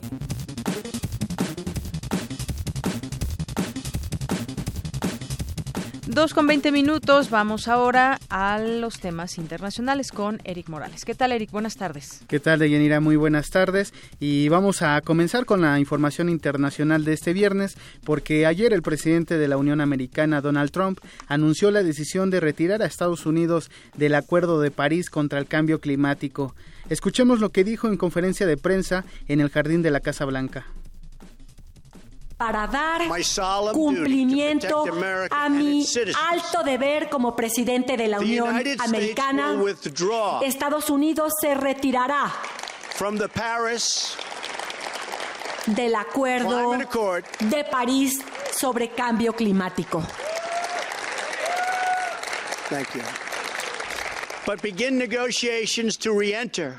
Pero para que demos inicio a una posible vuelta de entrada tendrá que hacerse una renegociación, renegociación, una nueva transacción para que sea un tratado justo para nuestros trabajadores, nuestras empresas, nuestros contribuyentes. Nos salimos del acuerdo, pero daremos inicio a un proceso de renegociación en busca de un acuerdo justo.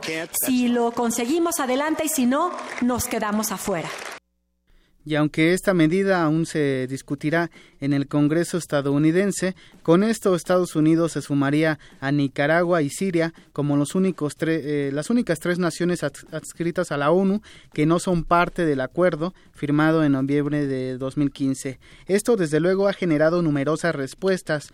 El secretario general de la Organización de las Naciones Unidas, Antonio Guterres, instó a los demás países firmantes a seguir en la lucha contra el cambio climático. Escuchemos. Las acciones en el ámbito climático no pueden cesar y amo a los gobiernos de todo el mundo a mantener la política seleccionada y seguir comprometidos con la implementación del Acuerdo de París para un beneficio común. La Unión Europea también rechazó esta decisión. Fue el presidente de la Comisión Europea, Jean-Claude Juncker, quien la calificó seriamente errónea. En tanto, Miguel Arias Cañete, comisionado europeo de Energía y Acción Climática, también se pronunció al respecto. Escuchemos lo que declaró. La lucha contra el cambio climático no puede depender de los resultados electorales de un país u otro. Este es un acuerdo internacional que compromete al país y no al Partido Republicano o al Partido Demócrata. Al respecto, la canciller alemana Angela Merkel lamentó el retiro de Estados Unidos de este acuerdo internacional. La decisión del presidente de Estados Unidos de retirarse del Acuerdo Climático de París es muy lamentable y yo me estoy expresando de una forma muy reservada cuando lo digo. El Acuerdo de París sigue siendo uno de los pilares de la cooperación mundial y es indispensable para alcanzar los objetivos del programa 2030 uno de los mandatarios que se expresó de manera más contundente respecto a esta decisión de Donald Trump fue el presidente de Francia, Emmanuel Macron, quien respondió con un discurso a su homólogo estadounidense, Donald Trump. Escuchemos parte de lo que dijo el presidente de Francia. Hoy, el presidente de Estados Unidos, Donald Trump, anunció su decisión de retirar a Estados Unidos del Acuerdo de París. Respeto esa decisión, pero pienso que es un error. A la vez para Estados Unidos y para nuestro planeta. Hablé brevemente con el presidente Trump hace unos minutos. Y eso es lo que le dije. Esta noche quiero decirle a Estados Unidos, Francia cree en ustedes, el planeta cree en ustedes, sé que son una gran nación. A estas voces se sumó el expresidente de Estados Unidos, Barack Obama, quien aseguró que Trump rechaza el futuro al abandonar el Acuerdo de París contra el cambio climático. Al mismo tiempo se llevaron a cabo numerosas manifestaciones en varios países del mundo y también en numerosas ciudades de Estados Unidos. También varios edificios alrededor del planeta se iluminaron de verde en protesta por la salida de Estados Unidos del Acuerdo de París y se pudo ver, por ejemplo, a la Torre Eiffel, al Empire State y también al Ángel de la Independencia aquí en la Ciudad de México, iluminados de verde, como una manera de protesta contra esta decisión de eh, Donald Trump de abandonar el Acuerdo de París, que tanto trabajo costó pues que se, se consolidara y que se firmara por la mayoría de los países adscritos a la ONU. Así es, Eric, un, un tema pues bastante fuerte por todas las emisiones que, que pues desde Estados Unidos también tiene el compromiso de bajar para ayudar a, a revertir los efectos del cambio climático, pero pues sobre sobre todo llama la atención esta unión también de, naciones, eh, mencionabas algunas, Alemania, Francia, eh, Italia, por ejemplo, que lamentan en una declaración conjunta pues la salida de Estados Unidos de este acuerdo que pues no es renegociable. Uno de los países que también firma pues es Rusia, uno de los países que también contaminan más, pero incluso dijo que, que pues la ausencia de actores esenciales como Estados Unidos, por supuesto, podría complicar su aplicación. Sí, y siendo que Estados Unidos es el segundo país del mundo, solo por detrás de China, que genera más eh, emisiones de CO2 o de gases con de efecto invernadero y, y bueno, que se retire de esa manera, eh, me parece que un poco también eh, irresponsable por parte del presidente Donald Trump, pues es un duro golpe, sí, al, al Acuerdo de París, pero como dice Angela Merkel, eh, pues no se, no se va a detener este acuerdo y seguirán, seguirán sin Estados Unidos. Así es que son 190 países los, los firmantes de, este, de este acuerdo y Estados Unidos pues dice, porque además, bueno, no se entiende tampoco, dice que le va a afectar por los empleos y demás, pero pues yo creo que también seguramente la gente allá en Estados Unidos pues estará lamentando esta decisión de su presidente. presidente. Así es, y eh, en ese sentido, por ejemplo, Donald Trump declaró que eh, ciudades de Estados Unidos como Pittsburgh, que es una de las principales generadoras de, acero y principales actores de la industria siderúrgica, eh, había dicho que, que, él había sido elegido para representar a, la ciudad, a los ciudadanos de Pittsburgh y no a los de París, luego de esta ola de, de rechazo. Y, y, curiosamente, el alcalde de Pittsburgh, quien es también demócrata y se llama Bill Peduto, respondió este viernes a los comentarios del presidente Trump. A través de su cuenta de Twitter publicó lo siguiente.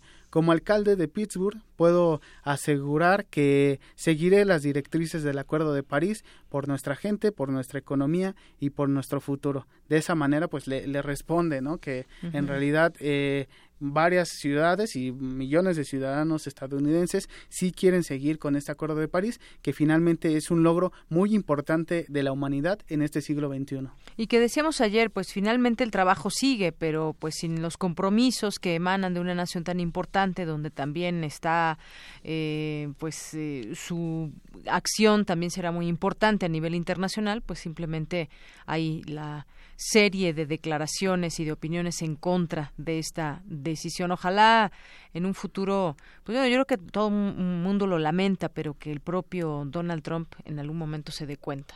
Sí, sería bueno.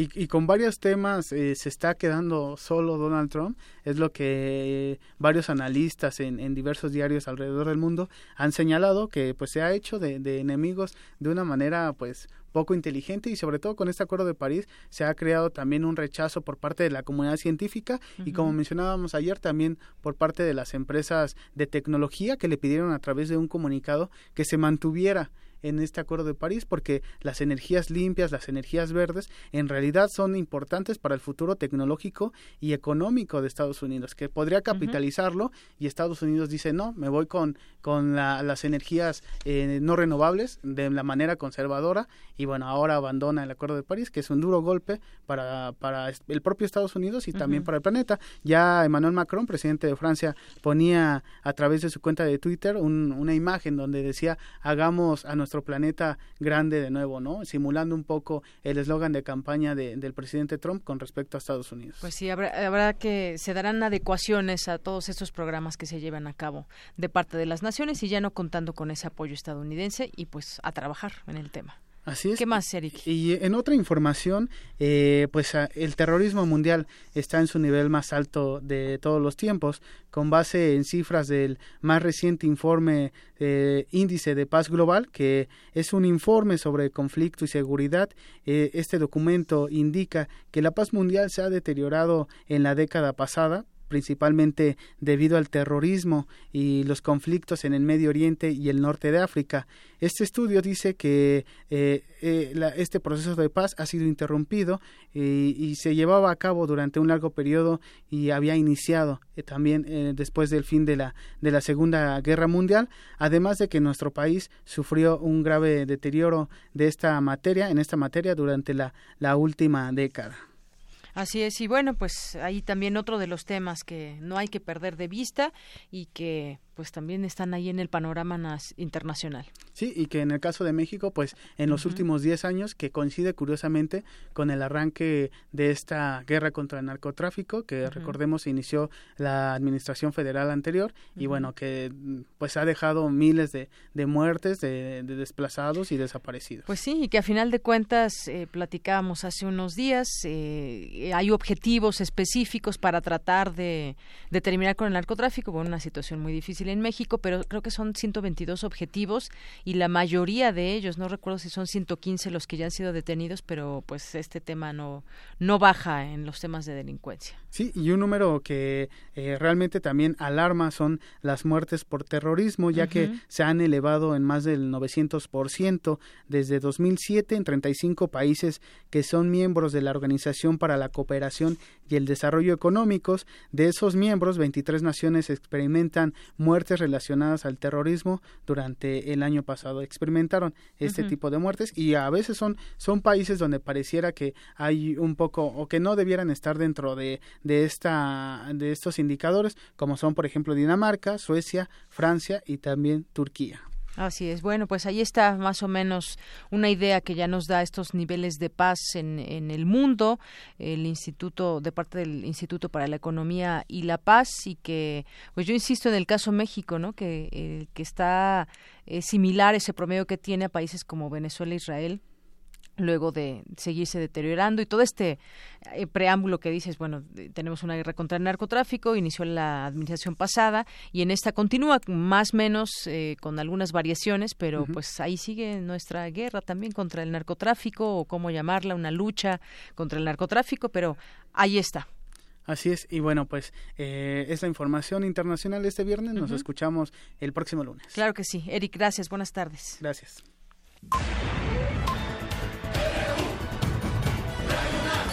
Prisma RU. Con Deyanira Morán. Para nosotros, tu opinión es muy importante. Síguenos en Facebook como Prisma RU. Queremos escuchar tu voz. Nuestro teléfono en cabina es 55 36 43 39. Y nos vamos ahora a la sección de este viernes, la cantera universitaria, con mis compañeros Virginia Sánchez y Antonio Quijano, que entrevistaron a Balam Ricardo Aquino Rodríguez, estudiante de la Facultad de Ingeniería y ganador de la Liga de Escalada Estudiantil. Adelante. Balam Ricardo Aquino Rodríguez, además de ser estudiante de la carrera de Ingeniería Mecatrónica en la UNAM, encabezó al equipo que logró el campeonato en la Liga de Escalada Estudiantil. Conozcamos más sobre este destacado y audaz universitario. Bueno, yo nací en Oaxaca el 7 de mayo de 1997. Tengo una hermana y es menor. Yo crecí en Oaxaca toda mi vida hasta hace unos cuantos años que llegué a la universidad. Yo entré por pase, bueno, no por pase, por, por examen de admisión a la licenciatura directamente. Toda, toda mi vida estudié allá, pues hace dos años presenté el examen y ahí estoy ahorita en la UNAM. Eh, estoy estudiando ingeniería mecatrónica. Bueno, yo de niño la verdad fui un niño caótico porque pues jugué fútbol, básquetbol, voleibol y en general practiqué demasiadas cosas, pero nunca me centré en una en específico. Mi primer contacto con la escalada es a los 11 años. Precisamente estaba en, natación antes de, empezar a escalar. No me lo esperaba. Yo iba, me iba caminando a, mis clases de natación y al pasar por ahí pues observé que había un muro artificial. Entonces la verdad yo iba con mi primo y, mi tío fue el que nos dijo que, que pues, si queríamos entrar. Y solo fue curiosidad al principio y en cuanto entré me apasionó demasiado que fue lo que elegí. Sí, yo empecé a escalar desde los 11 años. Yo decidí, la verdad, porque la sensación que te entrega el, el, poner, el competir contra ti mismo es muy distinta a un equipo. Entonces te apasionas más porque sabes que tu logro es personal y tú pones tus propias metas. Entonces eso es lo, lo que más me apasiona de, de la escalada. Mis primeros semestres fueron un poco pesados, pero conforme me fui adaptando a la ciudad, empecé a tener contacto con, con mi actual entrenador Arturo, que fue el que me empezó a, a llamar a, los, a los equipos y pues fue como poco a poco, pero ahora ya estoy más centrado en ello. Para mí sí ha sido bastante difícil. Aparte del cambio que tuve de ciudad, no es fácil adaptarse y la carrera demanda muchísimo tiempo, pero siempre encuentro una satisfacción en dejar todo lo que tenga que hacer por ir a escalar y creo que eso me ayuda bastante para poder seguir enfocado en la carrera y seguir manteniendo pues salud más que nada.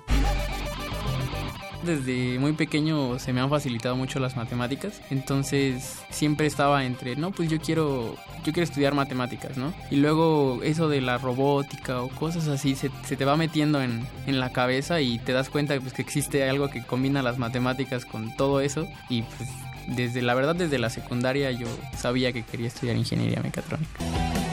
La música que yo prefiero es el metal y de hecho mi, mi grupo favorito es Iron Maiden, pero en general escucho de todo no tengo peros para escuchar algún otro género o música.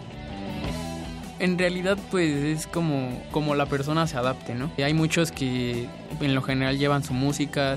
En los muros artificiales siempre hay música porque es un ambiente más que de, disciplina, también tienes que convivir y es como una hermandad dentro de, del muro. Entonces, por lo general, la música ayuda mucho. Y sí, siempre estás escuchando música, pero ya cuando son competencias, cada quien elige su, su camino. Hay unos que se ponen a escuchar música, otros que meditan. Es como variado el asunto.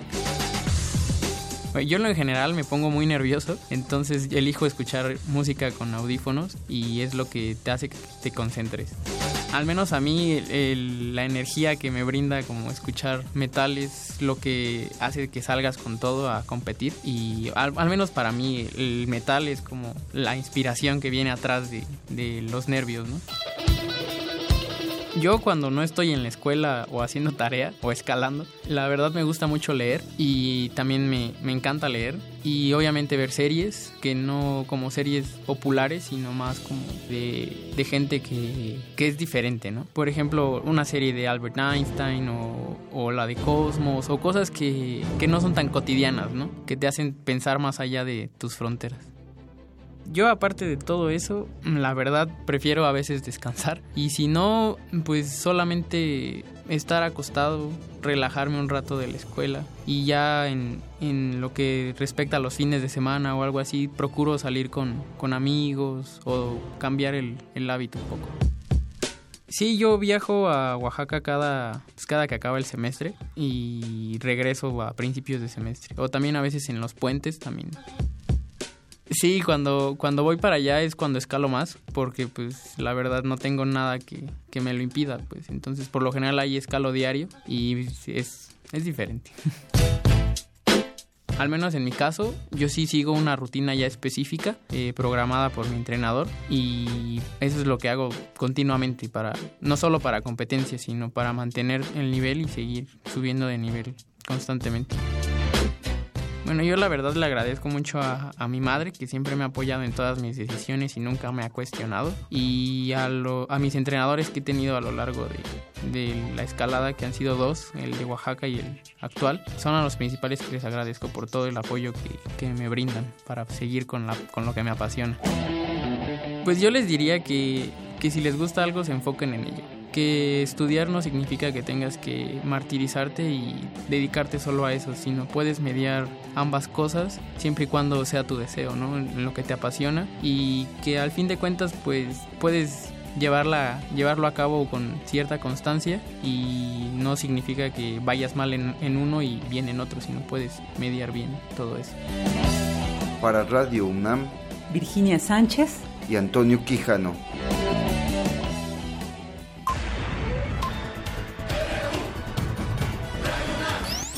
Prisma RU. Con Deyanira Morán. Queremos conocer tu opinión. Síguenos en Twitter como arroba PrismaRU. Queremos escuchar tu voz. Nuestro teléfono en cabina es 55 36 43 39. Melomanía RU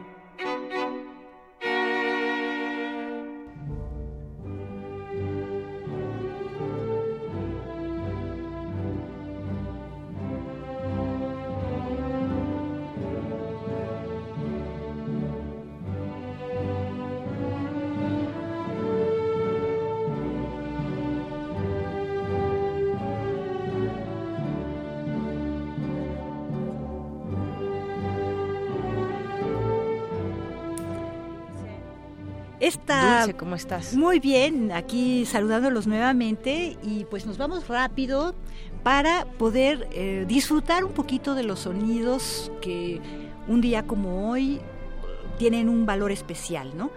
Hoy estamos 2017, 2 de junio, y precisamente un día como hoy, pero de 1857, hace 160 años, nació el compositor inglés Sid Edward Elgar cerca de Worcester, en, en, medio de Inglaterra. Y de este gran compositor, hijo de un organista y propietario de una tienda de música donde había instrumentos, donde había partituras, él aprendió solito las distintas técnicas. Le costó varios años, eh, digamos, llegar a su gran fama, ¿no? Y esta... Ah, optimismo que se escucha en esta, no sé si la, bueno, tú sabes que esta, que se esta, refleja, esta pompa y circunstancia es el minuto dos de la marcha número uno. Y le digo minuto dos porque hay un tema anterior que si empezamos desde el principio no oímos esto, casi todo el mundo empieza aquí. Y esta ya la, la compuso en 1901 y ya en 1902 ya le llamaba la Tierra de la Esperanza y la Gloria. Y, to, y esta y otras forman parte de Pompa y Circunstancia.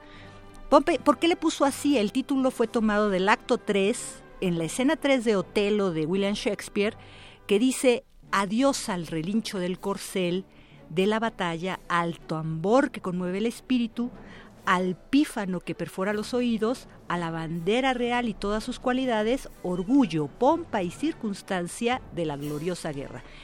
Yo siento que el, ánimo de él, de Sidet Elgar y para las siguientes composiciones ya no fue tan festivo, ya no fue tan amable ni tan armónico porque se vino la, la Segunda Guerra Mundial. Él ya había hecho todas estas las variaciones en enigma de sus amigos, de todos ellos que se fueron perdiendo en la Primera Guerra y después fue como más más crudo, más este más austero, más uh, serio, digamos. Pero bueno, esto ya sabemos que esta la Tierra de la Esperanza y la Gloria, pues es un himno de graduación, de titulación, sirve para acompañar procesiones, hasta en los 15 años se escucha, ¿no? Entonces, bueno, que sepamos... sí, sí, sí. Y este y bueno, también formó parte esta esta música para una rúbrica del noticiario aquí dentro de Radio UNAM. Entonces, bueno, pues es una super marcha, yo creo, ¿no? Yo creo que sí. Y lo recordamos por eso. Pero ahora después también tenemos al compositor y organista francés, que vamos a recordar especialmente porque un día como hoy falleció ¿Y por qué digo que lo vamos a recordar? Porque pues recordamos sus 80 años de fallecimiento. Fue en junio de 1937 y como estamos que los 80 años de Radio UNAM y que ya estamos en junio y que dentro de menos de 15 días vamos a tener el aniversario, pues me pareció muy pertinente eh, recordarlo. Él desarrolló un lenguaje propio en armonía y creatividad muy complejo en la técnica y todo. Es, es verdaderamente, bueno, tuvo muy buenos maestros, pero digamos, desde muy chico, desde casi que nació, por un padecimiento familiar, estuvo ciego totalmente. Entonces, lograr, fue alumno de César Frank, también de Charles Marie von Widor, quien lo impulsó a que realizara eh, eh, un concurso ante centenares de otros organistas que querían ser eh, organistas en la iglesia de Nuestra Señora en París. Pues él lo logró en 1900 ante todos sus competidores y tiene la fama de haber sido además un gran improvisador. Son muy famosas sus 24 fantasías y también sus 24 piezas en estilo libre y sus seis sinfonías para órgano. Esta pieza que estamos escuchando, que se llama La Estela para un infante difunto, pues es, es, muy impresionante. A mí es, es, para órgano y a mí me conmueve muchísimo porque se dice que al terminar de interpretarla, en un recital eh, precisamente en esta iglesia en Notre Dame hace 80 años, el compositor cayó mortalmente enfermo sobre la consola y ahí murió. Y les digo esto porque yo creo que ese sería como el mayor deseo de los grandes artistas y maestros y de todo el mundo, morir mientras estás haciendo lo que más te gusta, tu ¿no? De tu toda pasión la de toda la vida, esa pasión melómana que además desarrolló este pues en en una oscuridad casi total durante tantísimos años. Y bueno, les recuerdo, ya que estamos escuchando esta pieza, La Estela para un Infante Difunto, con Simon Lindley al órgano, que el próximo eh, domingo 4 ya nos había hecho la invitación exactamente cuando cumplimos un año nosotros, el martes 30, el maestro, el doctor Gustavo Delgado Parra, quien va a interpretar junto con su esposa, la doctora Ofelia Gómez Castellanos, un recital de Bach, eh, obras de su autoría, Delgado Parra Bach, Delgado Parra, algo que verdaderamente recomendamos porque sentimos que Bach ayuda mucho a la música nueva en como siempre, a las 3 de la tarde en la iglesia esta del Tinaco, el Amao San Agustín, de la Academia de Música Antigua para órgano, donde están los cinco órganos tubulares. Y ahora sí vienen las invitaciones de nuestro programa. Eh, eh, creo que las podemos ligar para no perder un poquito el tiempo y de una vez ya me despido. Primero tendremos a Alex Brook, él es fundador del Liminar y es el último concierto del MOAC, pero también nos invita a Tonala Tonal a Tonal, que es una serie de conciertos que hace el Instituto Goethe los miércoles primeros de mes. Esta va a ser el miércoles 7, donde hay eh, interpretación de música contemporánea de dos alemanas y una mexicana. En vivo van a estar las compositoras, así que también un deleite. Esto también es gratis y esto sí no lo paga nuestros impuestos. Esto es algo que nos regala también el Instituto Goethe. Entonces hay que ir, hay que ir, hay que ir. Y la siguiente invitación es para eh, Hilda Paredes, quien fue también Ustedes recordarán, los que hayan escuchado esta emisora hace unos 25 o 30 años antes, antes de hacia una nueva música que tiene 28 años, eh, eh, y la Paredes también tenía un programa de música contemporánea. Lo que pasa es que se fue a vivir a París, digo a, Inglaterra, y ya vive allá. Es esposa de Irving Arditi, quien interpreta, y ya decíamos que Irving Arditi, fuera de micrófonos, es verdaderamente una celebridad, uno de los mejores violinistas del mundo, sin lugar a duda, y además quien ha estado siempre muy pendiente de repertorio especial y tiene más de 200 discos. Escuchemos esas dos pues invitaciones y nos escuchamos próximamente. El próximo viernes. Gracias, Dulce. A ustedes. Hola, amigos de Melomanías. Les habla Alex Brook, integrante de Liminar para recordarles que mañana es el último concierto de nuestro ciclo de Morton Feldman, este compositor fundamental del siglo XX. En los primeros dos programas del ciclo, en el mes de abril, presentamos obras de cámara, distintas dotaciones, desde solos hasta quintetos, y mañana el programa es un poco distinto, hay más obras de menos duración, básicamente de los 70 y por ahí.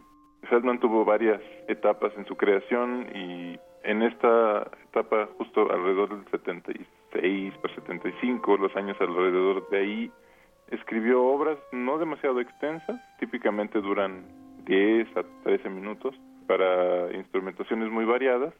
Entonces mañana tendremos obras para ensamble de tamaño mediano. Presentaremos, habría que destacar, dos obras con voz, una obrita que se llama Voice, Violin and Piano para esa misma dotación. Y luego con ensamble, con director que será por cierto Ludwig Carrasco, con quien nos da mucho gusto volver a colaborar. Y Carmina Escobar en la voz interpretaremos eh, I Met Heine on Rue Fürstenberg.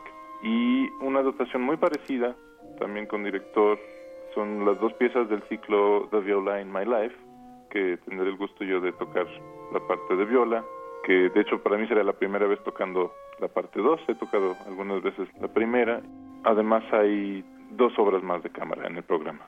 Este es el último de nuestros tres programas dedicados a Feldman y el horario será nuevamente a las 12.30 en el auditorio del MUAC y esto es parte del ciclo de música contemporánea de la UNAM. Se los recomiendo mucho puesto que es rara la ocasión de escuchar programas dedicados a este compositor, sobre todo una selección tan variada y amplia de su música.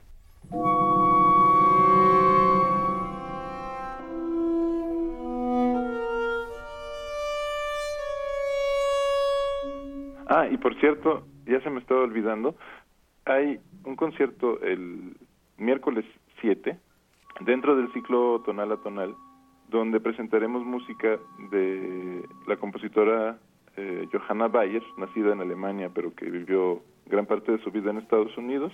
Escribió varias de las primeras piezas de música electrónica compuestas por mujeres. Colaboró con Kate, entre otros, con la compañía de danza de Mars Cunningham. Tendremos música de ella y además tendremos a la compositora y performer Annette Krebs de Berlín presentando una pieza nueva y a Aimee Theriot la improvisadora y compositora mexicana, chelista, que presentará una parte de su trabajo que tiene que ver con ondas cerebrales. Tres compositoras en Tonal a Tonal el miércoles 7 de junio a las 20, 30 horas, como siempre, en el auditorio del Instituto Goethe.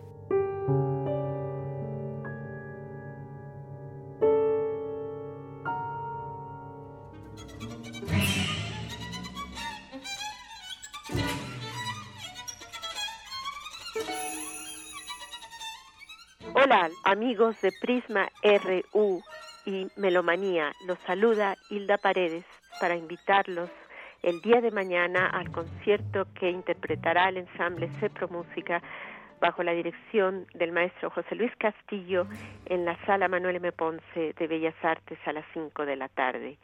El programa incluye mi obra Gitanjáfora que escribí para el ensamble hace ya casi tres años y cerrará el programa con un estreno en México de mi concierto para violín Señales, que es también un homenaje al compositor británico Jonathan Harvey y que tendrá como solista a Irving Arditi.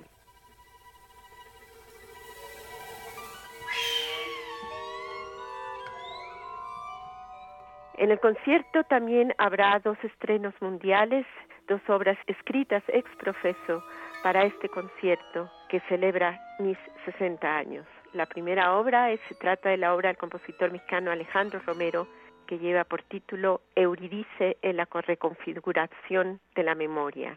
La segunda es del compositor José Luis Hurtado, Tábiles 3.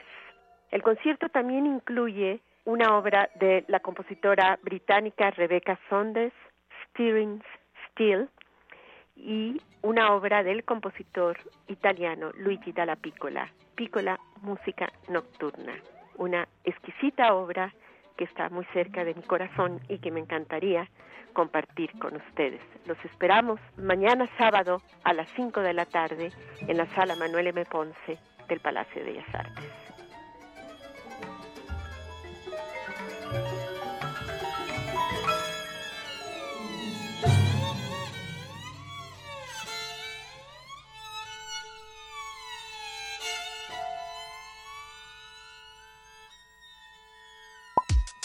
Para nosotros, tu opinión es muy importante. Síguenos en Facebook como Prisma RU. Queremos conocer tu opinión. Síguenos en Twitter como arroba PrismaRU.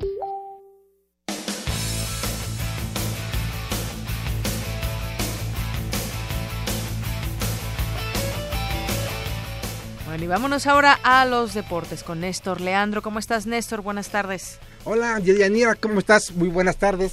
Eh, pues, Yanira, es un gusto estar por aquí. Felicidades por el año de Prisma RU. A ti, a todo el equipo. Don Agus, Rodrigo, eh, Ruth, eh, pues eh, Tamara, toda la relación. Don Arthur, que siempre nos acompaña. Muchas felicidades a todo el equipo. Monse, ¿no? La reciente adquisición de Prisma RU. Ah, muy bien, perfecto.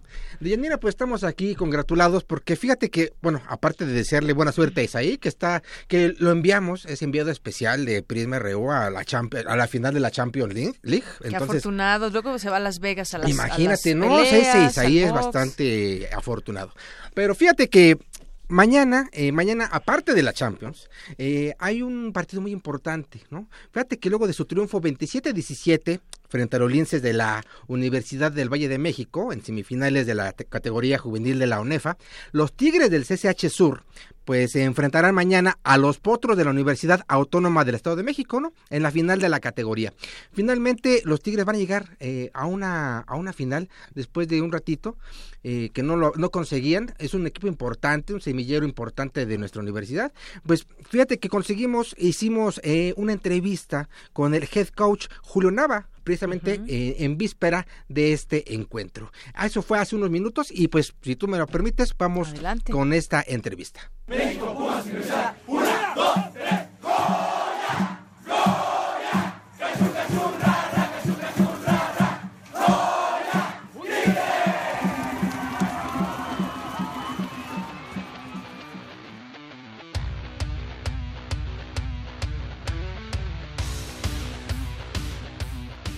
Muy buenas tardes, le doy la bienvenida a este espacio informativo del Zarpazo RU a Julio César Nava, head coach de los Tigres del CCH Sur en la categoría juvenil 2017. Coach, muy buenas tardes.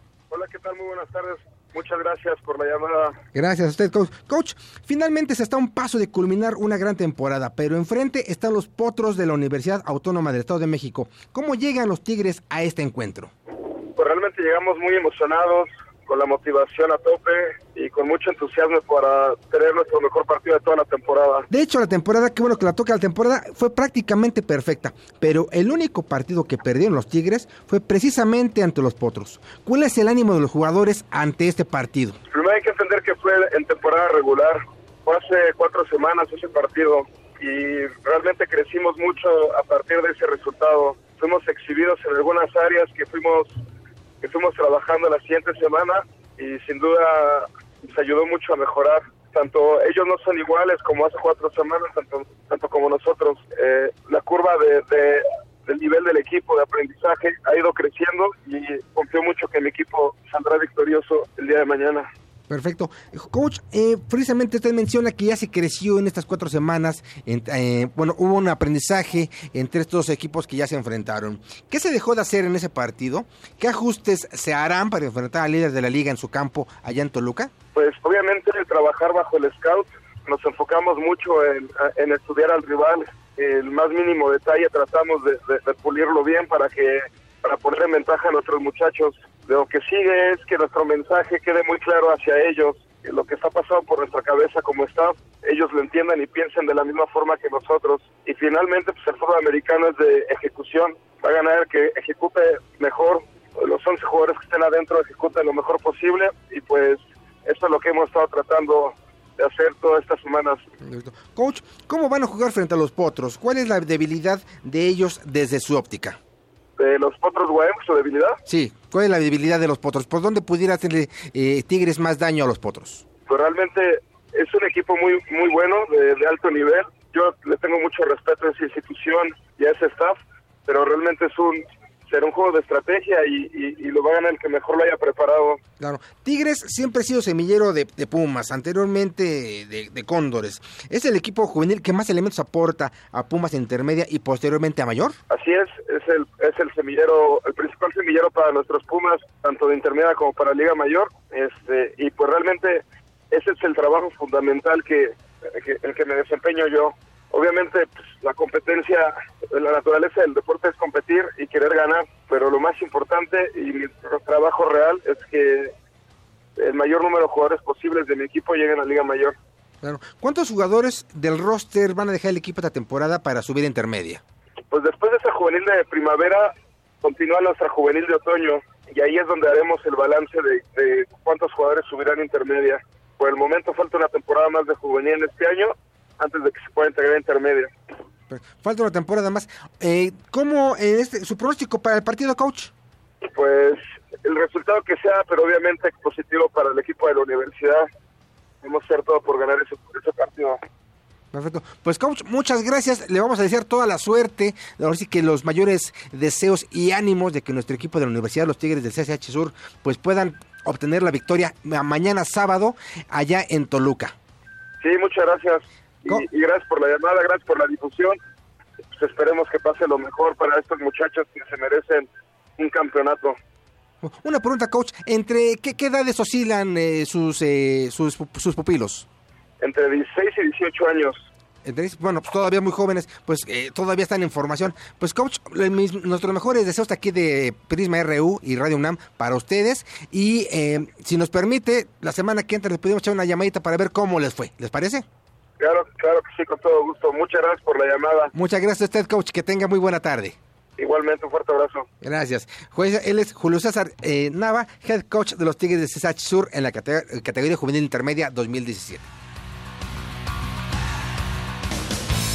De Yanira, pues nuestras mejores vibras para el equipo de, estos chavos, ¿no? Muy, eh, es un gran equipazo, ¿no? Eh, los Tigres de CSH Sur. Ojalá tengan una eh, un buen partido y logren la victoria para, para ellos. Muy bien, pues enhorabuena. Y pues, Deyanira, muchas gracias, eso es todo. Y sobre todo, eh, no se pierdan el, encuentro, ¿no? El, entre la Juventus y el Real Madrid, al cual nuestro enviado especial, Isaí Morales, está allá, ¿no? Estará, estará ya en Gales. Y ya el lunes nos traerá el reporte. Ojalá. Va y viene muy rápido. Deyanira, muchas gracias por todo. Muchas gracias, Néstor, y muchas gracias a usted que nos sintoniza. Mi nombre es Deyanira Morán, a nombre de todo el equipo, que tenga buena tarde y buen provecho.